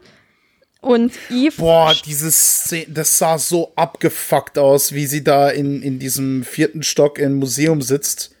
Mhm. Und äh, du als Aya diese schwangere Eve siehst mit den ganzen roten Adern an diesem Gebäude überall und diesen dicken Bauch und äh, äh das ist, boah, also als ich das gesehen habe, dachte ich so, ach du Kack. Ist schon eindrucksvoll, eklig, ja. und, aber auch cool. Ja, ja. Und so muss es sein. Und sie steigt jetzt praktisch aus diesem ganzen Zellklops auf und da wird noch so ein bisschen dieses Thema aufgemacht, ob Aya nicht auch zu einem höheren Wesen aufsteigen möchte, mhm. warum sie sich praktisch mit den Menschen abgibt, obwohl sie ja diese Fähigkeit hat, auch die ja mutierten, weiterentwickelten Mitochondrien zu haben. Da geht es so auch um den natürlichen Feind des Menschen, dass jetzt Eve praktisch ein Grund ist, warum Menschen mal wieder Angst haben sollten, so mm. mäßig. Ich denke mir mittlerweile so, ja, weiß ich nicht, gibt genug Dinge, vor denen ich irgendwie Angst habe. Ich habe das Gefühl, es gibt schon ein paar Feinde dort draußen. Sei es irgendwie mittlerweile, was heißt, die Natur wendet sich gegen uns, aber weiß ich nicht, die Sonne im Sommer finde ich auch manchmal ein bisschen bedrohlich. Wenn dann um einen Turm herum das komplette Gras verdorrt ist, denke ich mir so, ja, okay, klar. ich glaube, wir haben einen natürlichen Feind, den haben wir uns zwar selbst gemacht, aber ja, das Thema wird da so ein bisschen aufgebracht, aber es wird auch nicht so richtig verhandelt. Also sie sagt dann noch so zwei Sätze zu und dann ist es aber ja, auch ja. wieder scheißegal. Ich glaube, es war der Versuch, da so ein bisschen noch eine höhere Ebene einzubringen. Und man hätte das, glaube ich, auch noch cooler und größer einbauen können, aber das fällt so ein bisschen hinten runter, oder? Mhm. Äh. Oder hast du dir da mehr Gedanken drüber gemacht, dann in dem Moment, wo das so aufkam? Also, das wurde ja auch ja, vorher also- immer mal angesprochen. Ja, also quasi diese Mitochondrien sind ja Teil des Menschen gewesen. Äh, Im menschlichen Organismus. Das ist quasi ja, wie wir wissen, äh, the powerhouse of the cell. Ähm, ich erwähne das immer wieder gerne, weil das immer so erwähnt dieses, wird als an dieses Meme. Spongebob-Meme denken, ne? Äh, welche? Es gibt so ein Spongebob-Meme damit. Mit dem Powerhouse of the Cell? Was? Echt? Ja. Okay, wusste ich nicht. Schicke ich dir. Okay, ähm, never mind. Äh, äh, nee, ich kenne das eher als Meme, weil Leute so meinen, das ist das Einzige, was ich in der Bio-Unterricht in der Schule gelernt habe. Genau, und das gibt's Äh, auch mit Spongebob. Ja, okay. Ähm, und ja, einfach dieses, ähm, weil Eve ja auch die ganze Zeit sagt, ja, die Mitochondrien haben sehr lange geschlafen, jetzt sollen sie aufgeweckt werden, weil jetzt ist die Zeit, so dass, dass die Menschheit zwar sich so entwickelt hat, aber quasi äh, die Mitochondrienwesen quasi die ich will nicht Übermenschen sagen, aber quasi diese nächste Stufe der Evolution ist, beziehungsweise Ja. man mit der Macht der Mitochondrien eben diese nächste Stufe der Evolution erreicht. Eben das, sieht- das sehen wir ja auch mit Aya, die plötzlich solche Zauberfähigkeiten hat damit. Oder auch Eve, die plötzlich äh, spontan Menschen verbrennen lassen kann, sie zu einem Fleischklumpen zusammenklatschen kann. Ähm, ja. Äh, aber eben, was das, was das angeht, da gibt's noch äh, ganz zum Schluss gibt's so ein so ein quasi ein geheimes Ende, was so vielleicht so ein bisschen das erklären könnte. Ja, aber bevor es das gibt, ähm, gibt's erstmal noch einen Bosskampf mit Eve. Und die hat einige Attacken, die unter Umständen einen auch fast komplett killen können. Also ich hatte zu dem Zeitpunkt 621 Lebenspunkte und sie hat mir 620 auf einmal abgezogen. Und ich war so, ja, ich hatte so ein Medizin-Item noch und ich war so, ich, ich, wie kann das sein? Ich habe nach dem ersten Dino schon gedacht, ach ja, das ist jetzt ja hier Bosskampf, Ende Kapitel 5, der kommt ja nicht mehr so viel und du hast halt, und dann kommt da auf einmal doch noch so viel. Und da dachte ich auch so, oh mein Gott, ich weiß nicht, wie ich es schaffen soll. Aber dann habe ich eine neue Funktion entdeckt und also und von diesem Parasite Energy und die heißt Liberate Mitochon Mitochondria. Ich kann nicht so gut Englisch mit. ja, also Liberate nicht Mitochondria, ja. Mitochondrial Control. Also auf jeden Fall ist einfach nur Liberate. Ähm, ich finde Mitochondrien auch auf Deutsch schon irgendwie ein schwieriges Ja. Wort. Ja, Wie auch passt. immer. Und damit kann man fast 1000 Schaden auf einmal machen. Und dann dachte ich mir, okay, Nein, jetzt das hättest du mir sagen können. Fuck, wusstest du ich- nicht. Nein. Ich habe dir das sogar geschrieben. Ich habe dir das sogar geschrieben. Oh, ja, ich habe hab das jetzt hab mit diesem Liberate ignoriert. gemacht. Okay, Tja. ich habe das voll ignoriert. Shit. Ich meine, ich habe dir das sogar geschrieben, weil ich dann, als ich meinte, ja, ich weiß nicht, wie ich das schaffen soll, dass ich dann so war, ah, never mind, ich habe die Liberate-Funktion gefunden oder irgendwie sowas. Und dann war ich so, okay, jetzt weiß ich, wie ich durch das Spiel kommen soll. Und man hat halt, dieses Liberate kann man halt nur anwenden, wenn die Parasite Energy komplett voll ist. Und wenn man die zweimal verwendet hat, dann lädt die sich ein bisschen langsamer auf. Aber da gibt's auch noch einen Pro-Tipp von mir. Wenn man sich eine andere Rüstung anzieht und dann wieder zurückwechselt, Yo. dann ähm, äh, lädt die sich schneller wieder auf, wie vorher. Das ist ja crazy. Das ist ja crazy. Dann, ja, hättest du nicht gedacht, dass du jetzt von mir, nachdem ich so gestruggelt habe, Damn. Damn. Nee, weil ich, nee, weil ich habe das komplett anders gelöst. Wie hast du's gemacht? Äh, erstmal sollten wir erwähnen, dass ja dieses CGI-Cutscene richtig geil ist, wie die ganzen Heli starten und Aya da auch drin ist und äh, ferngesteuert wird und einer nach dem anderen abgeschossen wird und Aya sich nur so dachte, was ist das denn bitte für eine Strategie? Und dann meinen die Piloten so, ja, nee, wir sind dein Schutzschild, weil wir ganz genau wissen, dass Eve dich haben will. Aber du bist die Einzige, die nicht verbrennen kann und du musst in die Nähe gebracht werden, um sie zu zerstören. Und äh, sie hatten dann auch diese Hellfire-Rakete dann abgeschossen, um diesen Fleischklumpen zu zerstören. Und dieser Fleischklumpe, ähm, oder Ja, der spritzt dann doch so auf die Freiheitsstatue. auf die Freiheitsstatue und das ist schon ein cooles Bild. Das ist sehr cool. Das, das, das, ähm, da denke ich auch an sowas wie äh, die Klapperschlange, also Escape from New York, wo da auch die Freiheitsstatue so komplett am Arsch ist und ähm, so im Hintergrund ragt und das hat so ein, das hat, das ergibt so ein cooles Bild. Leider war dieser Bosskampf auch der Punkt, an dem ich komplett verzweifelt bin. Verstehe. Zweimal. verstehe Sowohl im ersten Playthrough als auch im zweiten Playthrough. Beim ersten Playthrough war bei mir der Erkenntnis, scheiße, ich hätte mich auf die Rifles nicht verlassen sollen, weil die sind zu langsam. Ich hätte die M8000 nehmen sollen und diese aufbuffen sollen und ähm, dann komme ich auch damit klar. Und man muss eben Abstand halten von Eve, weil sie eben diesen einen Grab hat, das, das telegrafiert sie auch, also du siehst es kommen, aber wenn sie dich da greift, dann zieht verloren. sie, dann zieht sie alles ab außer ein HP, unabhängig Ja. davon, wie viel, wie viel Energie du hast. Das sollte man unbedingt meiden. Ähm. Wenn man es gebacken bekommt, ja. ja, allerdings war bei mir jetzt beim zweiten Playthrough äh, so der Punkt, wo ich gemerkt habe, shit, so wenn du zum vierten Stock ins Museum gehst, das ist der sozusagen der Point of No Return, weil danach kommst du nie mehr wieder nach Manhattan zurück. Und dann war bei mir so der Gedanke, hm, okay, was kann ich machen? Äh, ich brauche eine Waffe, weil Eve, dieser Final Form von Eve quasi, das ist äh, die ist in drei Ebenen aufgeteilt. Du hast, sie hat drei Schadensebenen. Und was ich brauche, das hatten dann einige Tipps so äh, geschrieben, so, ja, du brauchst diesen Burst ähm, Fähigkeit von der Waffe, also von den Shotguns, damit Ja. du dann in mehreren Bereichen Schaden machen kannst. Und das nicht wenig. Ja. Und ich dachte so, scheiße, ich habe keine Shotguns gefunden. Wo sind die denn? Musste ich halt nachsehen. Einer war in der Kanalisation, der andere war im äh, Museum. Habe ich die beide mitgenommen. Und da habe ich die Waffe so angepasst, dass ich bei der M8000 dann den Burst reingepackt habe. Das ist Und dann, gut. und dann noch die restlichen Tools noch verwendet habe, um dann den Schaden und Magazin und die Reichweite dann zu verbessern. Und dann war das wirklich from the get-go möglich. Und Krass. vor allem, vor allem hat sie halt mehrere Phasen, weil beim ersten Phase, bei der ersten Phase ist es so, dass sie, wenn sie dich greift, nur sehr viel Schaden macht, aber nicht so, dass du nur, nur ein HP noch übrig hast. Weil dieser Phasenwechsel ist dann, wenn sie plötzlich anfängt so zu stöhnen vor Schmerz dann wird sie noch gefährlicher. Aber das Ja. habe ich dann äh, sehr, sehr schnell hingekriegt und äh, dann wirklich first try, ohne Probleme. Und ich dachte so, Mann, ist das Spiel, so das Spiel ist nicht unfair, weil der Fehler lag bei mir, nicht beim Spiel. Also ich würde dem, dem Fehler nicht dem Spiel geben, weil ich einfach nicht die Möglichkeiten genutzt habe, die mir zur Verfügung standen. Das wollte ich Selbes, auch sagen. selbes, selbes Ding ja auch bei dir, weil du ja diese Liberate äh, Mitochondria äh, entdeckt hast. Das Ja. wusste ich nicht, dass ich das habe, weil das hätte einiges leichter gemacht. Das kommt Ich auch erst, glaube ich, ganz am Ende. Und Ja. ich dachte halt auch so, dass den größten Fehler, den man machen kann, ist zu denken, ich habe eine Technik gefunden und die funktioniert von jetzt bis Immer. zum Ende, weil man Ja. muss immer alles, was man findet, untersuchen, was hat das für Fähigkeiten, ist es nicht vielleicht praktischer?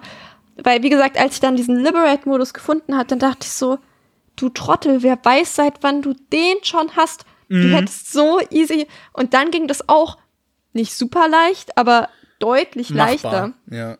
Da, genau, dann war das auf einmal machbar, weil ich habe dann online gesehen, keine Ahnung, die hat, weiß ich nicht, 2000, 1500, 3000, whatever, also die später auf jeden Fall total viel, äh, also Lebenspunkte, wo ich mir dachte, ja, und ich mache irgendwie 100 Schaden mit einem Schuss, was soll ich tun? Also, wie soll ich das schaffen? Das kann doch nicht funktionieren. Und habe dann halt äh, zwischendrin immer noch mal, bis mein, meine Parasite Energy aufgeladen ist, halt auch mit der Shotgun. Und dann ging das echt gut, aber man muss halt wirklich alles einmal ausprobieren und schauen, Ja. ob das taugt oder ob das nicht taugt. Und da waren auch viele Eigenschaften bei, bei dieser Parasite Energy, die habe ich nicht genutzt, weil ich dachte, nee, Ja, ja. irgendwie Gegner zu verlangsamen oder so, dann sind die langsamer, aber ich kann ja trotzdem nicht schießen, weil ich ja, also weil ja meine, meine Activity Time da um ist und dann dachte ich mir so gut, das bringt, habe ich nicht so viel genutzt, weil ich dachte, das bringt mir nicht so viel, aber da waren schon auch gute Sachen bei und dieser Modus ist halt die Krone von allem. Ja, Gegner verlangsamen hat mir geholfen, als die Gegner angefangen haben, sich selbst zu heilen. Äh, das verlangsamt eben diesen Prozess, dass sie Ah, dann okay. sich heilen können. Ähm, ja, das Doofe war halt eben beim ersten Playthrough, ich habe mich da ha hart äh, ver- verskillt halt eben äh, mit, oder die falsche Waffe ausgesucht und ich, ich ein Glück kam ich auf die Idee, mehrere Save States anzulegen. also mehrere äh, Speicherstände. Weil mein Gott, hätte ich das nicht gemacht, ich, ich müsste, ich müsste aufgeben, ich müsste alles wieder von neu machen. Ja, aber ich finde es auch trotzdem Schiss immer gehabt. nervig, dann so Ewigkeiten zurückzugehen und das dann trotzdem Ja, nochmal zu machen. ja, das ja. nervt halt auch. Das ist, Klar. Also ich glaube, jetzt, wenn ich das nochmal spiele, bin ich auf jeden Fall deutlich Gewappnet. schlauer als beim ersten Mal. Aber genau, das sind halt Sachen, die muss man erst einmal rausfinden. Ja, aber das macht für mich eben, das, das macht für mich das Spiel nicht unfair. Weil. Nee, man muss es halt probieren. Wenn ich es von Anfang halt an probieren. probiert hätte, Genau. hätte ich es halt auch früher gewusst. ja, ja, genau. Aber ja, scheiße. das Ja. Liberate hätte mir auch geholfen. Damn it. ja. Das wird jetzt auch an Tag 6, das ist jetzt nämlich der letzte, Genau. nochmal sehr relevant. Und jetzt gibt's praktisch, sind wir auf einem Schiff, da sind wir gelandet. Ähm, da kann man nochmal so. tot. Ja, genau, können wir nochmal trotzdem Ressourcen auffüllen. Verdächtig, ihr solltet das auf jeden Fall alle tun. War auch gut, denn ich hatte ja so gut wie gar nichts mehr. Hm. Und jetzt gibt's noch mal drei Runden Bosskampf am Stück, weil wir ja nicht gerade aus vier Bosskämpfen kommen. Nee, Vier, drei. tats vier tatsächlich, meine ich. Warte, ja gut, wenn man Eve in zwei aufteilt. Ihre beiden Stufen. Äh, me- meinst du jetzt bei und, und die beiden Marineschiff? Dinos. Ach so, nee, ich meine jetzt davor hatten wir ja schon Ach so, Eve und die beiden Dinos. Ja, ja, praktisch, ja, nee, das, das war dreimal, ja. Praktisch back to back und jetzt gibt's einmal. Nochmal vier. Ja, genau. Und als erstes kämpfen wir gegen ein fliegendes Baby. Ey, das Baby war so abgefuckt. Aber es erinnert mich so an, wirklich an so 90er CGI Teufelbabys, was irgendwie so als edgy Design verwendet wurde. Also das ist jetzt nicht die Krone eines Square Designs, das muss man mal lassen. Das wirkt auch ein bisschen albern mit diesen Baby-Bubu-Geräuschen, äh, die dieses Teufelsbaby mit Adern überall von sich gibt. Aber es ist schön abgefuckt. Ja, es ist auf jeden Fall was, was man so nicht jeden Tag sieht, würde ich sagen. Ja, ja. Und das Teil entwickelt sich dann halt auch noch mal weiter, kann sich dann in zwei Teile aufteilen. Bedeutet, wir haben jetzt einen fliegenden Kopf, der uns von oben bombardiert und einmal die Beine praktisch auf dem Boden, die uns von unten nerven. Und das war schon gar nicht mal so leicht. Und dann kommt noch mächtigerer Kampf, der hat auch zwei Phasen und der ist noch mal schwieriger. Also das wird wirklich auch mit jedem Kampf schwieriger, wenn du denkst, ah, geil, jetzt habe ich es geschafft. Und die kommt Angriffs- einer und der ist dann irgendwie nicht 1500, sondern 2500 und denkst dir so, Ja. wie? Und dann kommt noch einer 3500, denkst dir so, nee, bitte, jetzt reicht's. Und die Angriffspattern werden auch immer fieser. Also Ja. immer schwerer auszuweichen. Und was man an dem Punkt sagen muss, hier ist nichts mit automatischer Speicherpunkt, wenn du ein, Nee. eine Etappe geschafft hast. Nein, nein, nein. Wenn du irgendwo stirbst, dann musst du das alles nochmal machen, musst du alle drei Runden nochmal machen. Ja, ja. Keine, äh, kein, keine Gnade mit allem. Und das ähm, dachte ich mir schon so, das war, hat mir keinen Spaß mehr gemacht. Da war ich wirklich, dass ich dachte, ähm, würde ich das jetzt, hätte ich das hier jetzt nicht besprochen heute, hätte ich an dem Punkt gesagt, okay, und jetzt gucke ich mir das Walkthrough an und schaue, was am Ende passiert. Ich hätte es nicht fertig gespielt, Okay. wenn es nicht für diesen Podcast und ähm, meine Ehre zu verteidigen wäre. Dann Gratulation, dass du es durchgezogen hast, weil Ja. bei mir war das echt auch so, ich, ich habe da echt fast das Handtuch geworfen. Also Es beim ersten halt- Playthrough. Beim zweiten habe ich Ja. äh, schon gedacht, hey, ich hab's doch hingekriegt. Ja, es ist halt aber wirklich, also gerade dieses, du stirbst beim dritten Boss und du musst alles nochmal machen. Und das ist wirklich, dass ich mir denke, boah, da war ich so, ja, alte Spiele schön und gut, aber wenn das ein neues Spiel wäre, hätte es zwischengespeichert und das wäre so angebracht gewesen, einfach dazwischen zu speichern, weil dann war halt für mich, wie gesagt, dieser Punkt erreicht, wo ich dachte, okay, jetzt ist das Arbeit und es macht, hat mir dann keinen Spaß gemacht. Also es, es hat mir einfach den kompletten Spaß am Ende geraubt und das fand ich sehr schade, weil ich bis dahin eigentlich eine sehr gute Zeit hatte. Und dann dachte ich mir, und jetzt so ein schweres Ende zu machen. Und das hatte ich jetzt auch schon irgendwie zuletzt bei Project Zero, dass das Ende auf einmal so schwer war und ich hatte davor schon Ewigkeiten rumgehampelt und hatte so meine Probleme im letzten Kapitel. Und dann dachte ich mir so, boah, nee, fuck it, ich habe da jetzt überhaupt gar keinen Bock drauf, jetzt mir so einen ewig schweren Bosskampf zu gönnen, für den ich irgendwie drei Stunden brauche, damit ich am Ende noch irgendwie eine Minute 50 Cutscene als Belohnung bekomme, die ich mir auch im Internet angucken kann. Also ich finde, bei so Ja. Endkämpfen ist bei mir auch irgendwann der Appeal zu gewinnen vorbei. Alles vorher beißt mich durch. Ich habe total Probleme damit, so ein Spiel in der Mitte abzubrechen. Aber wenn der finale Bosskampf nicht klappt, ist es mir privat eigentlich ziemlich scheißegal, weil ich mir denke, gut, jetzt habe ich ja im Grunde genommen die Spielerfahrung gehabt. Ja, äh, kann ich nachvollziehen, ja. Tut mir ein bisschen weh, aber kann ich nachvollziehen. Ja, aber freut mich, dass du jetzt eine leichtere Zeit damit hattest. Also bei mir, also wie gesagt, ich habe es geschafft. Mit dieser Liberate-Sache ging das. Ja. Aber wenn ich das nicht zufällig gefunden hätte, keine Chance. Ja, ja, also das war, ja, bei mir war es ja so, ich war ja bei der letzten, also jetzt bei Tag 6, war ich, das war um, das, das war auf äh, Zeitpunkt der Aufnahme 16. November, das war am 16. November ungelogen um 3.20 Uhr. Ja. Da hätte ich sowas von das Handtuch geworfen. Ich war am Arsch. Aber ich hab's echt noch äh, durchgezogen. Und vor allem kommt ja dann irgendwann die Phase, also du hast die ersten drei Phasen durch. Und dann macht plötzlich deine Waffe nur noch einen Schaden. Egal welche Waffe du machst, äh, du Ja. benutzt. Und dann musst du da wirklich überleben, bis äh, eben diese Szene kommt im, im Helikopter. Also D äh, Daniel und äh, Maeda sind schon mit dem Helikopter weggeflogen. Äh, und Maeda sagt so, oh fuck, ich habe Eve vergessen, was, was sehr, sehr Wichtiges zu geben. Und dann meinte Daniel, ja, was denn? Ja, hier, ähm, äh, so Pistolenclips, halt, also ein Magazin mit Eves Zellen, die sie dann mit seiner Pistole verwenden kann, mit Maedas Pistole. Und Daniel meint nur so, wieso hast du mir das nicht gesagt? So, und hat dann auch einen sehr, sehr coolen Moment, wo er sich vom Helikopter stürzt und noch so meinte, ja, hm, also ich habe in der Schule gelernt, dass Feuer nicht in, das Feuer nicht in Wasser brennt. Und dann ha- hat er diesen sehr, sehr coolen Moment, wo er sich aus dem Helikopter stürzt, verbr elendig verbrennt, aber dann währenddessen diesen Magazin an Eier wirft und ins Wasser stürzt halt, damit er dann doch noch überlebt. Und das war so cool einfach, dass du dann Eier siehst, so wie sie dann nachlädt und dann so sagt so, ja, okay, let's go. Und automatisch wird dann zu Maedas Pistole gewechselt und dann machst du plötzlich nicht einen Schaden mehr, sondern kriegst du vielleicht eine der befriedigsten Power-Ups neben Super Metroid in der Finale. Äh, kann ich auch nur empfehlen, das nachzuholen. Und zwar machst du jetzt plötzlich 999 Schaden. Ja, das ist super. Das ist so befriedigend gewesen, nach all dem Scheiß, den du durchgemacht hast, dass du jetzt endlich so einfach overpowered bist.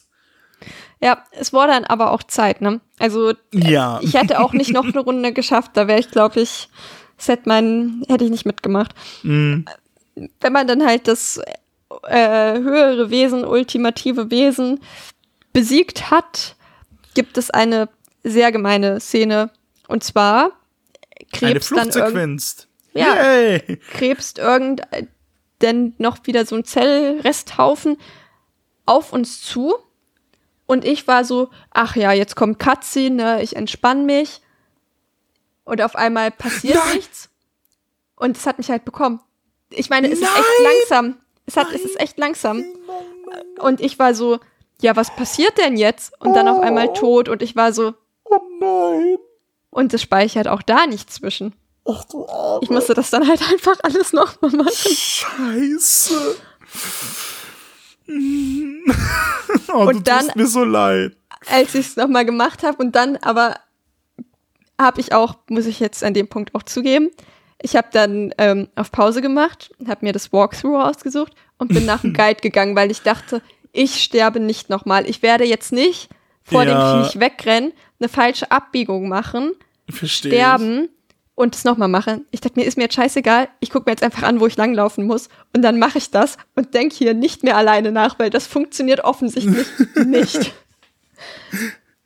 Oh Mann, ey. Ja, das ist äh, halt typisch Horror-Games. Es gibt noch eine Fluchtsequenz am Ende, Ja.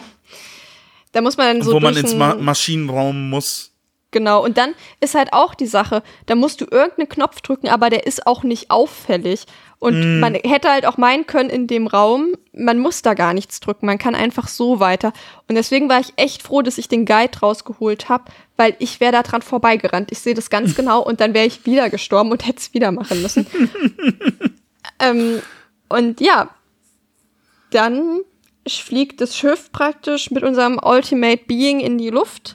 Vor allem, du musst ja im Maschinenraum ja diesen Knopf betätigen und dann musst du doch aus dem Schiff raus. Genau, das ist natürlich auch, sonst fliegen wir mit in die Luft, das wollen wir Ja. auch nicht. Und da krebst auch immer noch der Zellhaufen rum. Da Ja. muss man auf jeden Fall zusehen, dass man da nicht auch aus Versehen Und wieder wird, und, reinläuft. der wird, und der wird am Ende. Der wird schnell. Richtig fucking Assi-Move, wo du, wo du, wo du ähm, die Treppen hochkletter äh, oder hochsteigst. Und dieses Viech sich entscheidet, hm, ich krebse jetzt nicht die Treppe hoch. Nein, ich springe hoch. Und Es wird auch echt viel schneller mit der Zeit. Ja, und die Musik beschleunigt sich auch noch so richtig hart und denkst so, ach Gott, verdammt, so lasst mich doch mal in Ruhe. Aber dann eben, genau, wenn man dann vom Monster flieht, hat man es dann geschafft. Dann geht das Monster in die Luft und fährt endlich zur Hölle. Am Ende vom Spiel gehen wir jetzt als Aya, Ben, Daniel und äh, Daniel, Daniel und Maeda Daniel. noch, noch mal in die Oper. Ähm, Würde ich ja, wenn ich Aya wäre, nicht mehr hingehen, ehrlich gesagt, aber gut. Und dann gibt's auch wieder so eine ganz lustige Szene. Ich find's generell lustig, die sitzen so alle nebeneinander und Daniel ist einfach so zwei Köpfe größer als Aya und man denkt sich so, okay, hinter dem sieht halt niemand mehr was. Das ist halt auch wieder so richtig von den Proportionen richtig funny irgendwie. Ja, naja. ja. Und da es gibt auch so eine Sequenz, wo sie alle kurz aufstehen und sich erschrecken, weil irgendjemand schon wieder was über Entzündung und whatever erzählt. Genau, ja. Und dann auf einmal haben alle an der Oper rote Augen am Ende. Bam, bam, bam. Und das war's. Das war das Spiel. Das war echt eine creepy Bild, wie du dann so gesehen hast, wie alle so rote Augen bekommen. Ja, vor allem alle so nach und nach, so ploppt das so Ja, auf ja, und ja. Aya sitzt so in der Mitte und ist so, oh scheiße, was passiert? Ja, ja, was passiert hier? Und geht Ich schon vom Schlimmsten aus, so. Es, es war schon etwas klischeehaft, dass noch äh, Maeda noch so versucht hat, so quasi Einen Move zu machen, ja, ja, bei Aya. Move zu machen bei Aya und dann kommt so Ben so ganz ungeniert und meint so, hey, ich kann endlich neben Aya sitzen, ja. Mhm. und sich dann einfach so hinsetzt. Äh, ja, aber das war schon, äh, das war äh, vor allem äh, diese, diese, diese, diese ähm, Sprung zwischen diesen Emotionen, weil erst hast du ja wieder, oh, alles ist gut, sie sind wieder in dieser Oper, wollen dieses Stück sehen und dann, und dann siehst du diese Szene so, ja, oh, sie sind kurz davor, sie zu verbrennen und genau da hat eigentlich alles begonnen, dass dann die Eve äh, da anfängt zu singen und äh, alle plötzlich verbrennen, deswegen stehen die auch alle so auf und, äh, und dann hast du dann trotzdem noch diesen Twist noch am Ende, dass dann scheinbar doch Mitochondrien das nicht alles war, auch diesen Close-up auf Ayas Auge, eben wegen diesen, äh, dieser Retina von Maya. Ähm, da denkst du auch so, ach, scheiße, okay, die Kontrolle der Mitochondrien ist doch nicht ganz äh, vorbei. Aber ja, musste ja ein zweiter nicht. Teil kommen. Ja, ein Ist zweiter halt der Teil musste Basic kommen. Cliffhanger gewesen, ne? Ja, klar.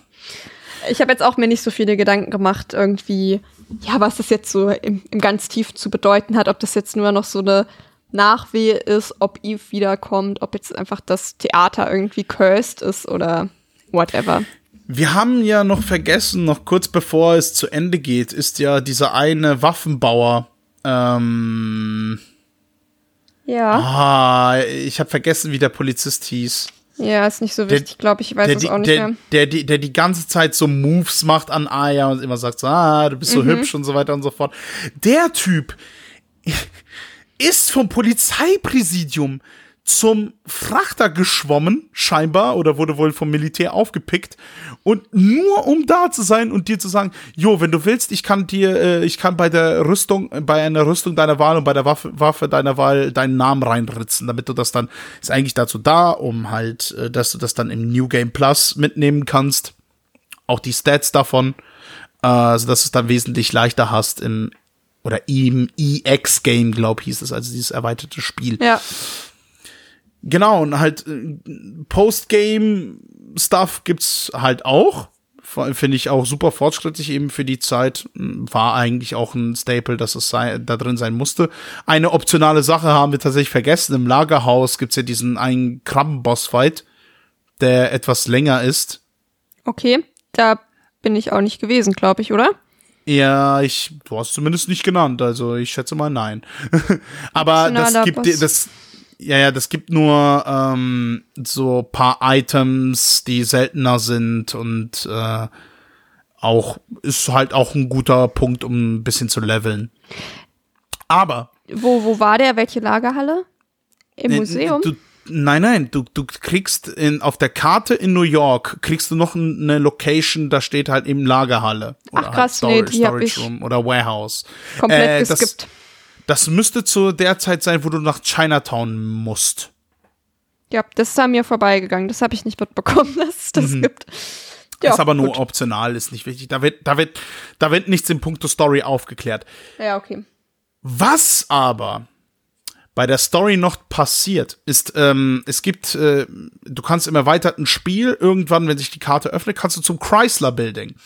Äh, riesiges Gebäude in New York. Ich weiß nicht, woher sie die Rechte haben, überhaupt da Chrysler Building hinzuschreiben. Ich glaube, das hatten sie einfach nicht. Ähm, und das ist quasi wie so ein das ist so quasi wie so ein Survival Run. Also du ähm, beendest Etage um Etage, die Kämpfe werden immer schwerer und irgendwann kommst du zur Secret Final Boss. Und pass auf, das mhm. ist die originale Eve, und zwar die Maya. Hm. Die hat sich wohl in einem Kokon verschanzt, während die andere Eve da unterwegs war, um New York zu terrorisieren, und hat auf die Gelegenheit gewartet, zuzuschlagen. Und der Final Boss ist dann, also der Secret Final Boss ist dann gegen sie. Ähm, und man muss sie dann zerstören quasi. Äh, da gibt's auch ein lustiges Video, wo jemand komplett overpowered ist und äh, das den Boss dann innerhalb von zehn Sekunden erledigt. Auch gut. Aber äh, eigentlich ist der Boss echt, echt, echt, echt, echt schwer. also das ist halt wirklich nur für diejenigen gedacht, die ähm, da wirklich äh, so richtige Cracks sind und einfach die, die Gewinnstrategie gefunden haben, wie sie da durchkommen. Und ja. ganz am Ende, eben als dann Aya Maya umbringt und Maya wohl scheinbar nicht erkennt, dass das ihre ältere Schwester ist, aber Aya sie halt schon, äh, vermutlich weil sie von Eve so übernommen ist ähm, in allen Belangen, wird dann erzählt, also Maya stirbt und mhm. plötzlich eben weil ja Aya ja ein Teil von Maya ja auch in sich hat, ist auch ein gewisser Teil von Eve in Aya drin. Mhm. Ja, genau. Und die, und die fängt dann an, Aya zu überfallen. Und hat dann so gesagt, aha, ich hab, ich hab darauf gewartet, dass die, da, ich habe nur darauf gewartet, die anderen äh, Eves haben sofort die, also als Parasit gesessen und sofort die, den Körper übernahm, übermannt. Ich habe gewartet, bis du die Mitochondrien komplett unter der Kontrolle hast, sodass ich dich übernehmen kann. Und auch Eve, ein schlauer aber, Move. Ja, ja, aber Aya schafft es eben dagegen anzukämpfen, eben weil sie eben die Mitochondrien so unter Kontrolle hat und äh, schafft es dann eben diesen Eve bei sich äh, zu unterdrücken oder beziehungsweise zu, ver mhm. naja, zu vertreiben, glaube ich nicht, aber zu unterdrücken. Ja, ich glaube auch unterdrücken, ja, weil das war ja so auch das, wie Eve immer die Power bekommen hat, dass die Leute, die sie praktisch besessen hat, zu, aus irgendeinem Grund schwach geworden ist. Und bei Melissa war es dann irgendwie die Medikation, die sie außer Gefecht gesetzt hat und dass sie da dann irgendwann nicht mehr standhalten konnte. Mhm. Genau, ja. Äh, und bei, äh, das ist halt, ja, also ich kann das durchaus verstehen. Ich habe dann auch auf YouTube so Kommentare gelesen, ja, pff, okay, jetzt dieses Final Ending ist echt super enttäuschend, weil es kommt kein neues Cutscene äh, also kein neues CGI-Cutscene, es kommt gar nichts, das wird alles wirklich so in-game mit diesen Texten, mit recycelter Musik aus dem gesamten Spiel äh, mhm. erklärt halt quasi. Aber es gibt eben so einen äh, interessanten Einblick, dass eben diese genmanipulierten, mutierten Menschen, Wesen, wie auch immer, immer ein Stück von Eve in sich haben. Die nur darauf wartet, eben da, äh, die, diese über diesen Körper zu übernehmen. Deswegen auch Title Drop Parasite Eve. Ja, genau. Schön, danke nochmal für die Zusammenfassung, weil äh, ich mich da jetzt irgendwie da nicht mehr so viel mit beschäftigt habe, muss ich sagen. Ja, nee, ich, ich, ich habe das auch nicht gewusst. Und dann habe ich äh, dieses Secret Ending gesehen, weil, äh, ganz ehrlich, ich will den Chrysler Building nicht machen, auch wenn ich das Kampfsystem mag. Ähm, ähm, nee, ich auch nicht. Äh, es ist für mich genug. Ich äh, wende mich eher Teil 2 zu. Ähm, ja, ich find's, ich find's ja schön und charmant, dass man sowas eben sowas, sowas wirklich Geheimes so dahinter packt, mhm. ähm, so dass man quasi auch noch so ein Goodie hat und das, ich glaube, das schweißt auch so Fans zusammen, weil sie dann gemeinsam so denken, so, oh, wir haben eine neue Entdeckung und da ist das und das erklärt vielleicht doch, warum das und das passiert ist. Mhm. Das finde ich dann immer äh, super charmant. Ist halt schade, dass das so klein ist, leider. Mhm. Und wir spoilern jetzt auch echt volle Breite.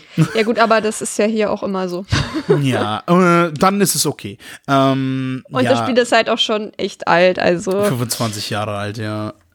Und, ah. ja, ich glaube, also ich habe hab das ja auch am Anfang zu dir gesagt, ich finde halt auch immer so über ein Spiel was zu hören und es selbst zu spielen, das sind zwei ganz unterschiedliche Dinge. Ja. Und ich glaube gerade bei Parasite Eve, das wird nicht durch die Story getragen also die, wie gesagt, ihr habt ja auch mitbekommen, die ist ein bisschen wirr, das ist alles nicht so ganz durchdacht, das ist alles ein bisschen quatschig und ein bisschen blöde auch.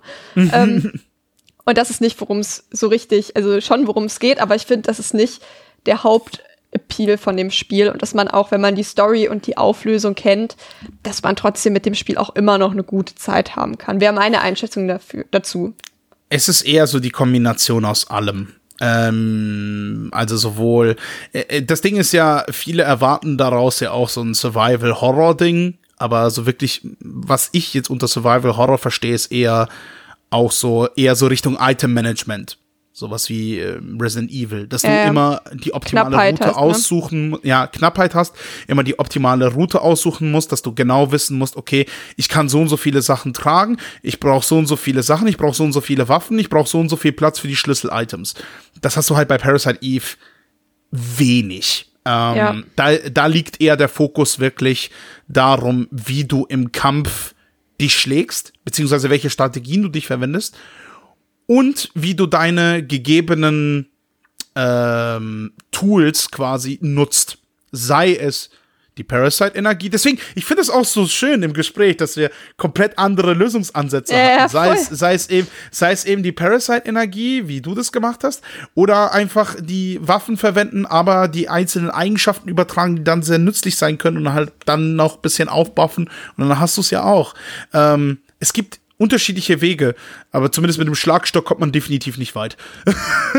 nee, das stimmt. Den sollte man ähm, relativ schnell wieder einpacken. Aber ist trotzdem nicht verkehrt, irgendwie so vom Gefühl her zu wissen, im Zweifel habe ich noch meinen Schlagstock. genau, wenn mal die Munition ausgeht, wenn überhaupt. Ja, du hast jetzt schon gesagt, Survival Horror trifft es vielleicht auch nicht zu 100 Prozent. Es ist schon halt ein sehr actionlastiges Spiel. Und ich mhm. finde halt hier der Horroranteil ist halt echt viel diese Body Horror. Body Horror, ja. Und das finde ich aber auch ein cooler Mix, aber trotzdem hat man halt, würde ich es trotzdem am ehesten den Survival-Horror-Spielen zuordnen. Ähm, weil ich meine, Action Body Horror ist halt irgendwie kein Genre und ich finde, es als Action zu bezeichnen, ähm, vereinfacht das so ein bisschen. Ich finde, es ist halt schon, dafür ist der Horroranteil schon auch irgendwie nicht zu verleugnen. Square hat es zumindest damals Cinematic RPG genannt äh, auf dem ja, Backcover. so kann man es natürlich auch nennen, ne? Aber so, ja, so viel, ähm, so Cinematic ist es dann irgendwie auch wieder nicht, dass ich finde, dass es zutreffend ist. Also dafür hat man schon, ja. also ja, die Cutscenes sind dann cool, die da sind, die sind auch aufwendig und aber jetzt nicht irgendwie wie bei den äh, Quantic Dream Spielen oder so, wo du das ja viel größer hast. Und also das, das verstehe ich eher so darunter, wenn ich irgendwie Cinematic hört sich ja schon so an, als wäre es echt primär ja. filmartig aufgebaut und das ja, ist hier schon ja. ein bisschen hochgegriffen. Ne? Ich muss, ich muss ja eh bei Quantic Dream sagen, ich habe da so meine Meinung gegenüber David Cage. ich habe mich damit ehrlich gesagt nie auseinandergesetzt, deswegen kann ich da nicht so richtig mitreden. Ist aber auch ein anderes Thema. Aber was Parasite Eve angeht, äh, genau. Ähm, ich glaube, physisch kann man das vergessen zu holen. Die einzige keiner legale Möglichkeit ist wirklich nur der PSN Store. Genau, mit VPN dann irgendwie. Mit VPN oder mit dem US-Account, falls man das noch erstellen kann. Äh, ich glaube, das ist auch mittlerweile nicht mehr nötig, äh, nicht mehr nötig, nicht mehr möglich, weil du musst da irgendwie bei PSN aufpassen, dass du bei PayPal-Zahlung wird nicht mehr unterstützt, da musst du mit diesen Gutscheinkarten zahlen. Äh, genau, man kann nur noch mit Gutschein bezahlen, das ist ein bisschen. Ja, das ist ein bisschen ass, aber naja. Gut, so ist es halt, ne? Mhm. Ich würde sagen, wir kommen mal zum Fazit mit einer Sternewertung, wie bei Letterboxd von 0 bis, äh, von 0,5 bis 5. Mhm. Du kannst anfangen. Boah. Tatsächlich mag ich das nicht so sehr, das so zu bewerten bei Spielen. Mhm. Film eine Sache, aber bei Spielen gibt's halt wesentlich mehr Faktoren, die da bei mir einfließen. Ähm ich würde dich dann, also ich verstehe, was du meinst. Ich habe das auch mhm. häufig, dass ich irgendwie ähm, das schwer separieren kann, aber ich würde jetzt nach deinem Bauchgefühl gehen. Also jetzt nicht irgendwie schauen, oh, wie finde ich das Kampfsystem, wie finde ich das Monsterdesign ja, im ja, Kopf klar. so ein Mittelwert, sondern einfach klar. so aus dem Gefühl raus ist das so ein Spiel, was du richtig geil findest, wo du immer Bock drauf hast zu spielen, so fünf von fünf oder eher so, ja, war vielleicht ganz cool, hat aber nicht so Spaß gemacht, vom Gefühl eher zwei von fünf. Also so wie hype bist du? Ich bin, ich bin so jemand, ich habe auch bei Backlogged, äh, by the way, das ist ähnlich wie Letterboxd eben mit Spielen. Ich glaube, du bist da auch drin, ne? Ja, aber ich habe das jetzt schon wieder so ein bisschen vernachlässigt. Vernachlässigt, weil dadurch, dass ich jetzt alle Horrorspiele, die ich spiele, halt eine Steady-Episode eigentlich aufnehme, ah, habe ich das für mich so ein bisschen abgearbeitet okay. und kann das okay. da reflektieren und meinen Senf okay. dazu geben. Und nicht Horrorspiele spiele ich halt fast gar nicht, deswegen. Okay, verstehe ich, alles klar. Nee, aber für mich ist halt dadurch, ich verbinde mit Parasite Eve jetzt nichts Nostalgisches, weil ich das eben verpasst habe. Ähm, mhm. Allerdings, auch wenn es frustrierende Stellen gibt, es bleibt fair, das definitiv. Mhm. Ähm, es kommt nur darauf an, wie du die Fähigkeiten oder die Waffen nutzt, beziehungsweise wie du das alles aufbaust, wie du das alles modifizierst und äh, wie gut du auch im Dodgen bist. Und das ist dementsprechend äh, alles machbar. Für mich auch dieser äh, ist bleibt dieses Spiel auch selbst immer was Besonderes. Äh, da erinnere ich mich immer wieder daran, wie ich äh, nachdem ich eine Session durch hatte, dann bei der Arbeit war und dann mir jedes Mal gedacht habe, Mann, ich will's weiterspielen. Ah, ich kann's kaum erwarten. Ich will wissen, wie es weitergeht. Und deswegen ist das für mich auch durchaus ein Standpoint für die PlayStation auch ein komplett einzigartiges Ding ich bin dabei, auch wenn es mich mir ein bisschen auf den Sack ging, oder nicht nur ein bisschen, auch manchmal auch ein bisschen hart. Ich bin da für fünf von fünf Sternen. Das, das ist stark. Ja, das mhm. ist halt das Ding, weil ich weiß, sowas, das, das wird mich prägen. also jetzt nicht wegen der Frustration und so weiter, aber so diese Kombination aus diesen ganzen Elementen, die Musik, beziehungsweise auch diesen, äh, diese Stimmung, diese Eindrücke, äh, auch dass das am Weihnachten spielt, ist bei mir auch so ein kleiner äh, Bonuspunkt. Äh, Finde ich immer toll, wenn, wenn so Spiele so immer so einen Feiertag nehmen und alles drumherum spielen, auch wenn jetzt Weihnachten nicht so mega im Fokus steht. Mhm. Ähm, aber ja, für mich, äh, ich, ich finde, es, auch wenn ich fünf von fünf Sternen gegeben habe, es ist nicht perfekt. Das definitiv ja. nicht. Äh, sei es die ähm, blöden Speicherpunkte, die du erwähnt hast, eben äh, vor allem zum Ende hin, vor allem, dass es zum Ende hin dich nicht vorwarnt, dass du nie wieder nach Manhattan zurückkommen kannst bis zum Ende des Spiels oder so einfach sieben Bosse hintereinander kommen, was quasi schon etwas zum Boss, Boss Rush wird. Ich hätte schon Boss Rush gesagt. ähm, aber für mich bleibt das wirklich eine 5 von 5 Sternen. Also da muss ich Sehr schön. gestehen. Ich erwarte schon, dass das bei dir nicht der Fall ist. Und da bin ich dir absolut nicht böse. Und das weiß ich auch. Ja, es gibt ja Gründe dafür. Also ich würde auch sagen, es ist ein gutes Spiel. An manchen Ecken ein sehr gutes Spiel. Am Anfang war ich unfassbar hooked. Ich habe angefangen und nach dem ersten Tag dachte ich so, jawohl, direkt weiter, ich hab Bock. Und das kam dann halt mit Kapitel 5 langsam in dem Museum, wo ich dann irgendwann ein bisschen rappelig geworden bin, weil ich jetzt irgendwie dachte, das muss jetzt auch mal zu Ende gehen. Und ab da ging es halt leider für mich bergab, was den Spielspaß angeht. Weil ab da war ich eigentlich fast durchgängig genervt. Oder halt, dass ich dachte, ja, das, das es hat sich so für mich so richtig angefühlt, nach so, einem richtige, nach so einer richtigen Ego-Sache das durchzuziehen. Und als wäre das auch so eine richtige Ego-Sache gewesen, diese diesen Bosskampfmarathon da zu schreiben. So mäßig, ja, wer das geschafft hat, so, der, der kann was von sich halten. Aber wo ich halt dachte, ja, aber also alles davor hat mehr Spaß gemacht als dieser ganze Bosskampfkram. Und das ist halt immer schade, wenn das Ende dann so sackt, weil das ist dann so das Ja, ja. Gefühl, mit dem man rausgeht. Und ich war dann halt am Ende so, dass ich dachte, ja, jetzt bin ich auch froh, dass es vorbei ist. Wenn's, also vor allem man muss ja auch sagen, das Spiel ist nicht lang. Bis zu den ganzen Mhm. nee. Bosskämpfen vielleicht fünf, sechs Stunden. Dann noch mal ungefähr acht Stunden Bosskampf gefühlt. Also nicht ganz so schlimm, aber so in der Wahrnehmung.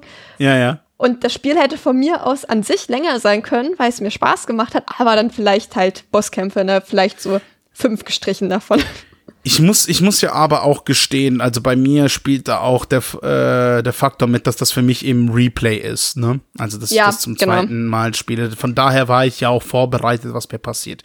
Aber für, ähm, für das erste Mal kann ich da absolut deine Punkte nachvollziehen. Und äh, eben da, weil beim ersten Mal war ich auch ziemlich froh, dass das vorbei war.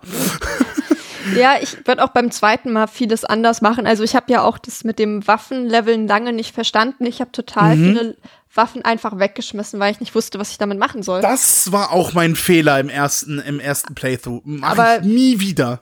ich konnte es halt auch nicht besser wissen. Ne? Ich habe das Ja, klar. Dann irgendwann äh, habe ich dann gerafft, wie es funktioniert. Und ja, also genau, das war halt sowas, was mich halt dann doch sehr gestört hat. Zwischendrin war mir auch so die Encounter-Quote ein bisschen zu hoch, dass ich mir dachte, Mhm. ja, also ich finde das eigentlich ganz passend, wenn Aya läuft oder wenn alle laufen, dann sieht es so ein bisschen aus, als würden die auf dem Fleck laufen. Und so habe ich mich an manchen Ecken vom Spiel auch gefühlt, dass ich dachte, ich komme hier nicht vorwärts. Einfach weil ich um die Ecke gehe, wieder drei Gegner.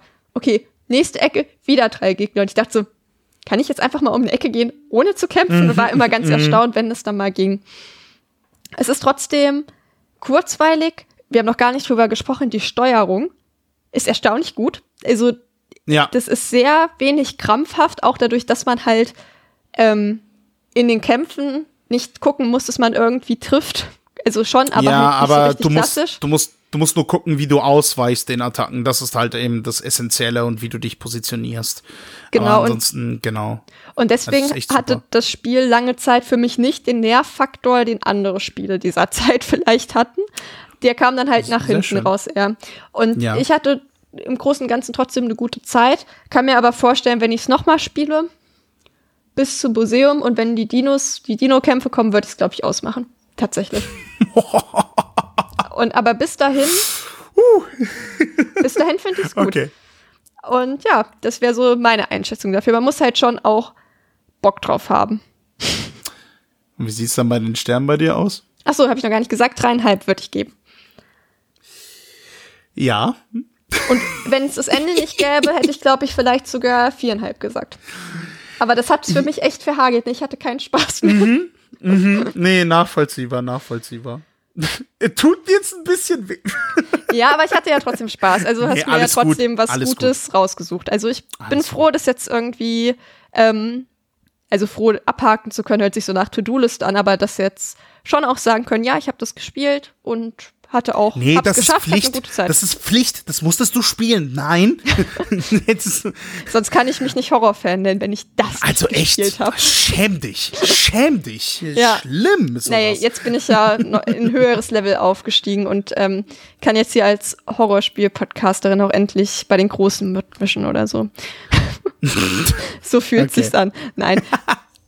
Okay. Nee, also hat mich sehr gefreut, dass du da eine schöne Zeit hattest, weil ähm, ich habe immer bisschen Schiss, ähm, so Spiele zu empfehlen. Ja, aber ich bin auch prinzipiell immer, also halt auch einfach offen dafür, ältere Spiele auch zu spielen. Ich glaube, es gibt Leute, die, die haben damit auch generell einfach keinen Spaß und dann finde ich das auch okay. Aber ich weiß halt, dass ich da schon auch ähm, Bock drauf habe und das auch einfach interessant und spannend finde und entsprechend dann halt auch offen bin für so eine bisschen krampfige Experience auch mal. Also ja, du hast dich ja schon gezeigt, dass du widerstandsfähig bist. Also ja, das auf jeden Fall. sehr gut. Ja, ich weiß nicht, hast du jetzt noch irgendwas abschließend hinzuzufügen oder können wir so schließen? Viele hoffen ja auf ein Remaster, auf ein Remake von äh, Parasite Eve. Ehrlich gesagt, wär, wäre ich einem Remake nicht abgeneigt. Vor allem eben, weil, wie du es genannt hast, wenn man das Ende umstrukturieren könnte, wäre das auch wesentlich zugänglicher für alle. Ähm, weil ich mir durchaus denken kann, dass sehr viele so eine Erfahrung wie du haben, weil das habe ich auch beim ersten Playthrough gehabt, absolut. Ähm, beim zweiten war ich halt schon vorbereitet, was kommt. Und dementsprechend habe ich mich da auch vorbereitet.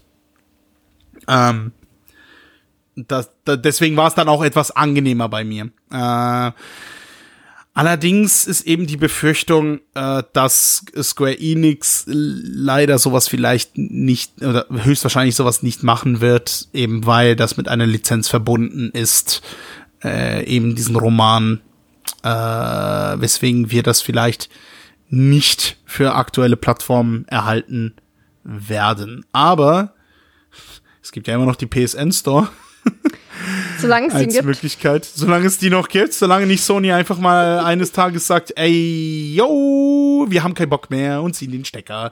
Ähm, dann gibt's ja immer noch die Möglichkeit, eben das äh, Spiel nachzuholen. Ich äh, für meinen Teil denke, dass ich es echt etwas schade finde, dass Square so eine unfassbar einzigartige IP vernachlässigt. Aber das ist nicht nur das Schicksal von Parasite Eve. Ich könnte da lostreten wegen Racing Lagoon, wo es überhaupt erst dieses oder letztes Jahr einen englischen Fan, äh, Fanübersetzung gab. Sei es Brave Fencer Musashi, sei es Bushido Blade, sei es Tobal, sei es Legend of Mana. Es gibt so viele Square-Spiele, die einfach vergessen wurden. Und äh, das die einzige Square-Marke, bei dem ich wirklich denke, dass jetzt all die Zeit überlebt hat, ist wirklich nur Final Fantasy und halt dann auch Kingdom Hearts dann in den 2000ern. Was ich echt ein bisschen schade finde, weil ähm, es zeigt, wie breit das Repertoire von Square Soft beziehungsweise Square Enix auch damals war. Ja, Genau. ja. Ich fände Remake auch gut, aber ich denke auch, dass es nicht passieren wird. Wir werden sehen. Vielleicht ähm, finden wir uns irgendwann zusammen, um über das Remake zu sprechen. Wenn es irgendwann soweit ist, wir werden sehen. Vielleicht auch nicht, wahrscheinlich nicht. Die Hoffnung stirbt zuletzt, wie man so schön sagt, ne? Man kann ja dran glauben. Sehr Ja. gut. Dann als Ausblick für die nächste Episode, die jetzt tatsächlich schon ja relativ zackig kommt, und zwar im Dezember.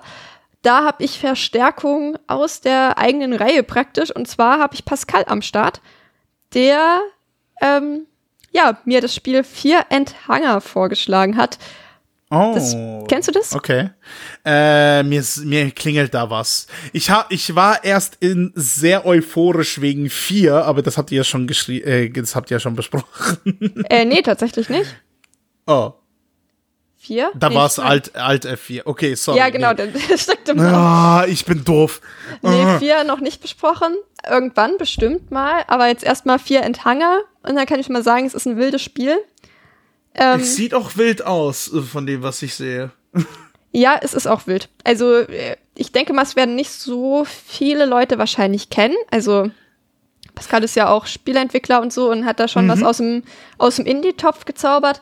Aber es ist trotzdem ein sehr interessantes Spiel, wo ich denke, dass einige Leute das vielleicht dann hoffentlich nach der Episode auch mal versuchen.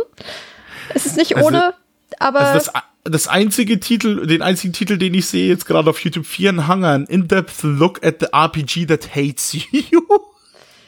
Ja, es ist, also. es ist schon Ach, auch Theresa. frustig. Es ist schon auch frustig, muss ich ehrlich sagen, an manchen Ecken. Aber dazu dann in der nächsten Episode mehr. Da hatte ich auch zwischenzeitlich eine semi-gute Zeit mit Spielen, dann auch mal wieder eine bessere und dann auch mal wieder eine schlechtere. Da war auch ein bisschen Berg- und Talbahnfahrt. Du Arme. Erst ja. Parasite Eve, jetzt Vierenhanger. ja, aber dann war Vierenhang, äh, Parasite Eve, glaube ich, ein bisschen weniger gemein. Weil Vierenhanger ist richtig gemein. Das ist wirklich gemein. Alles klar. Aber dazu mehr in der Episode dann. Und dann würde ich sagen, verabschieden wir uns. Bis dann. Alles Ciao. Klar. Macht's gut. Ciao.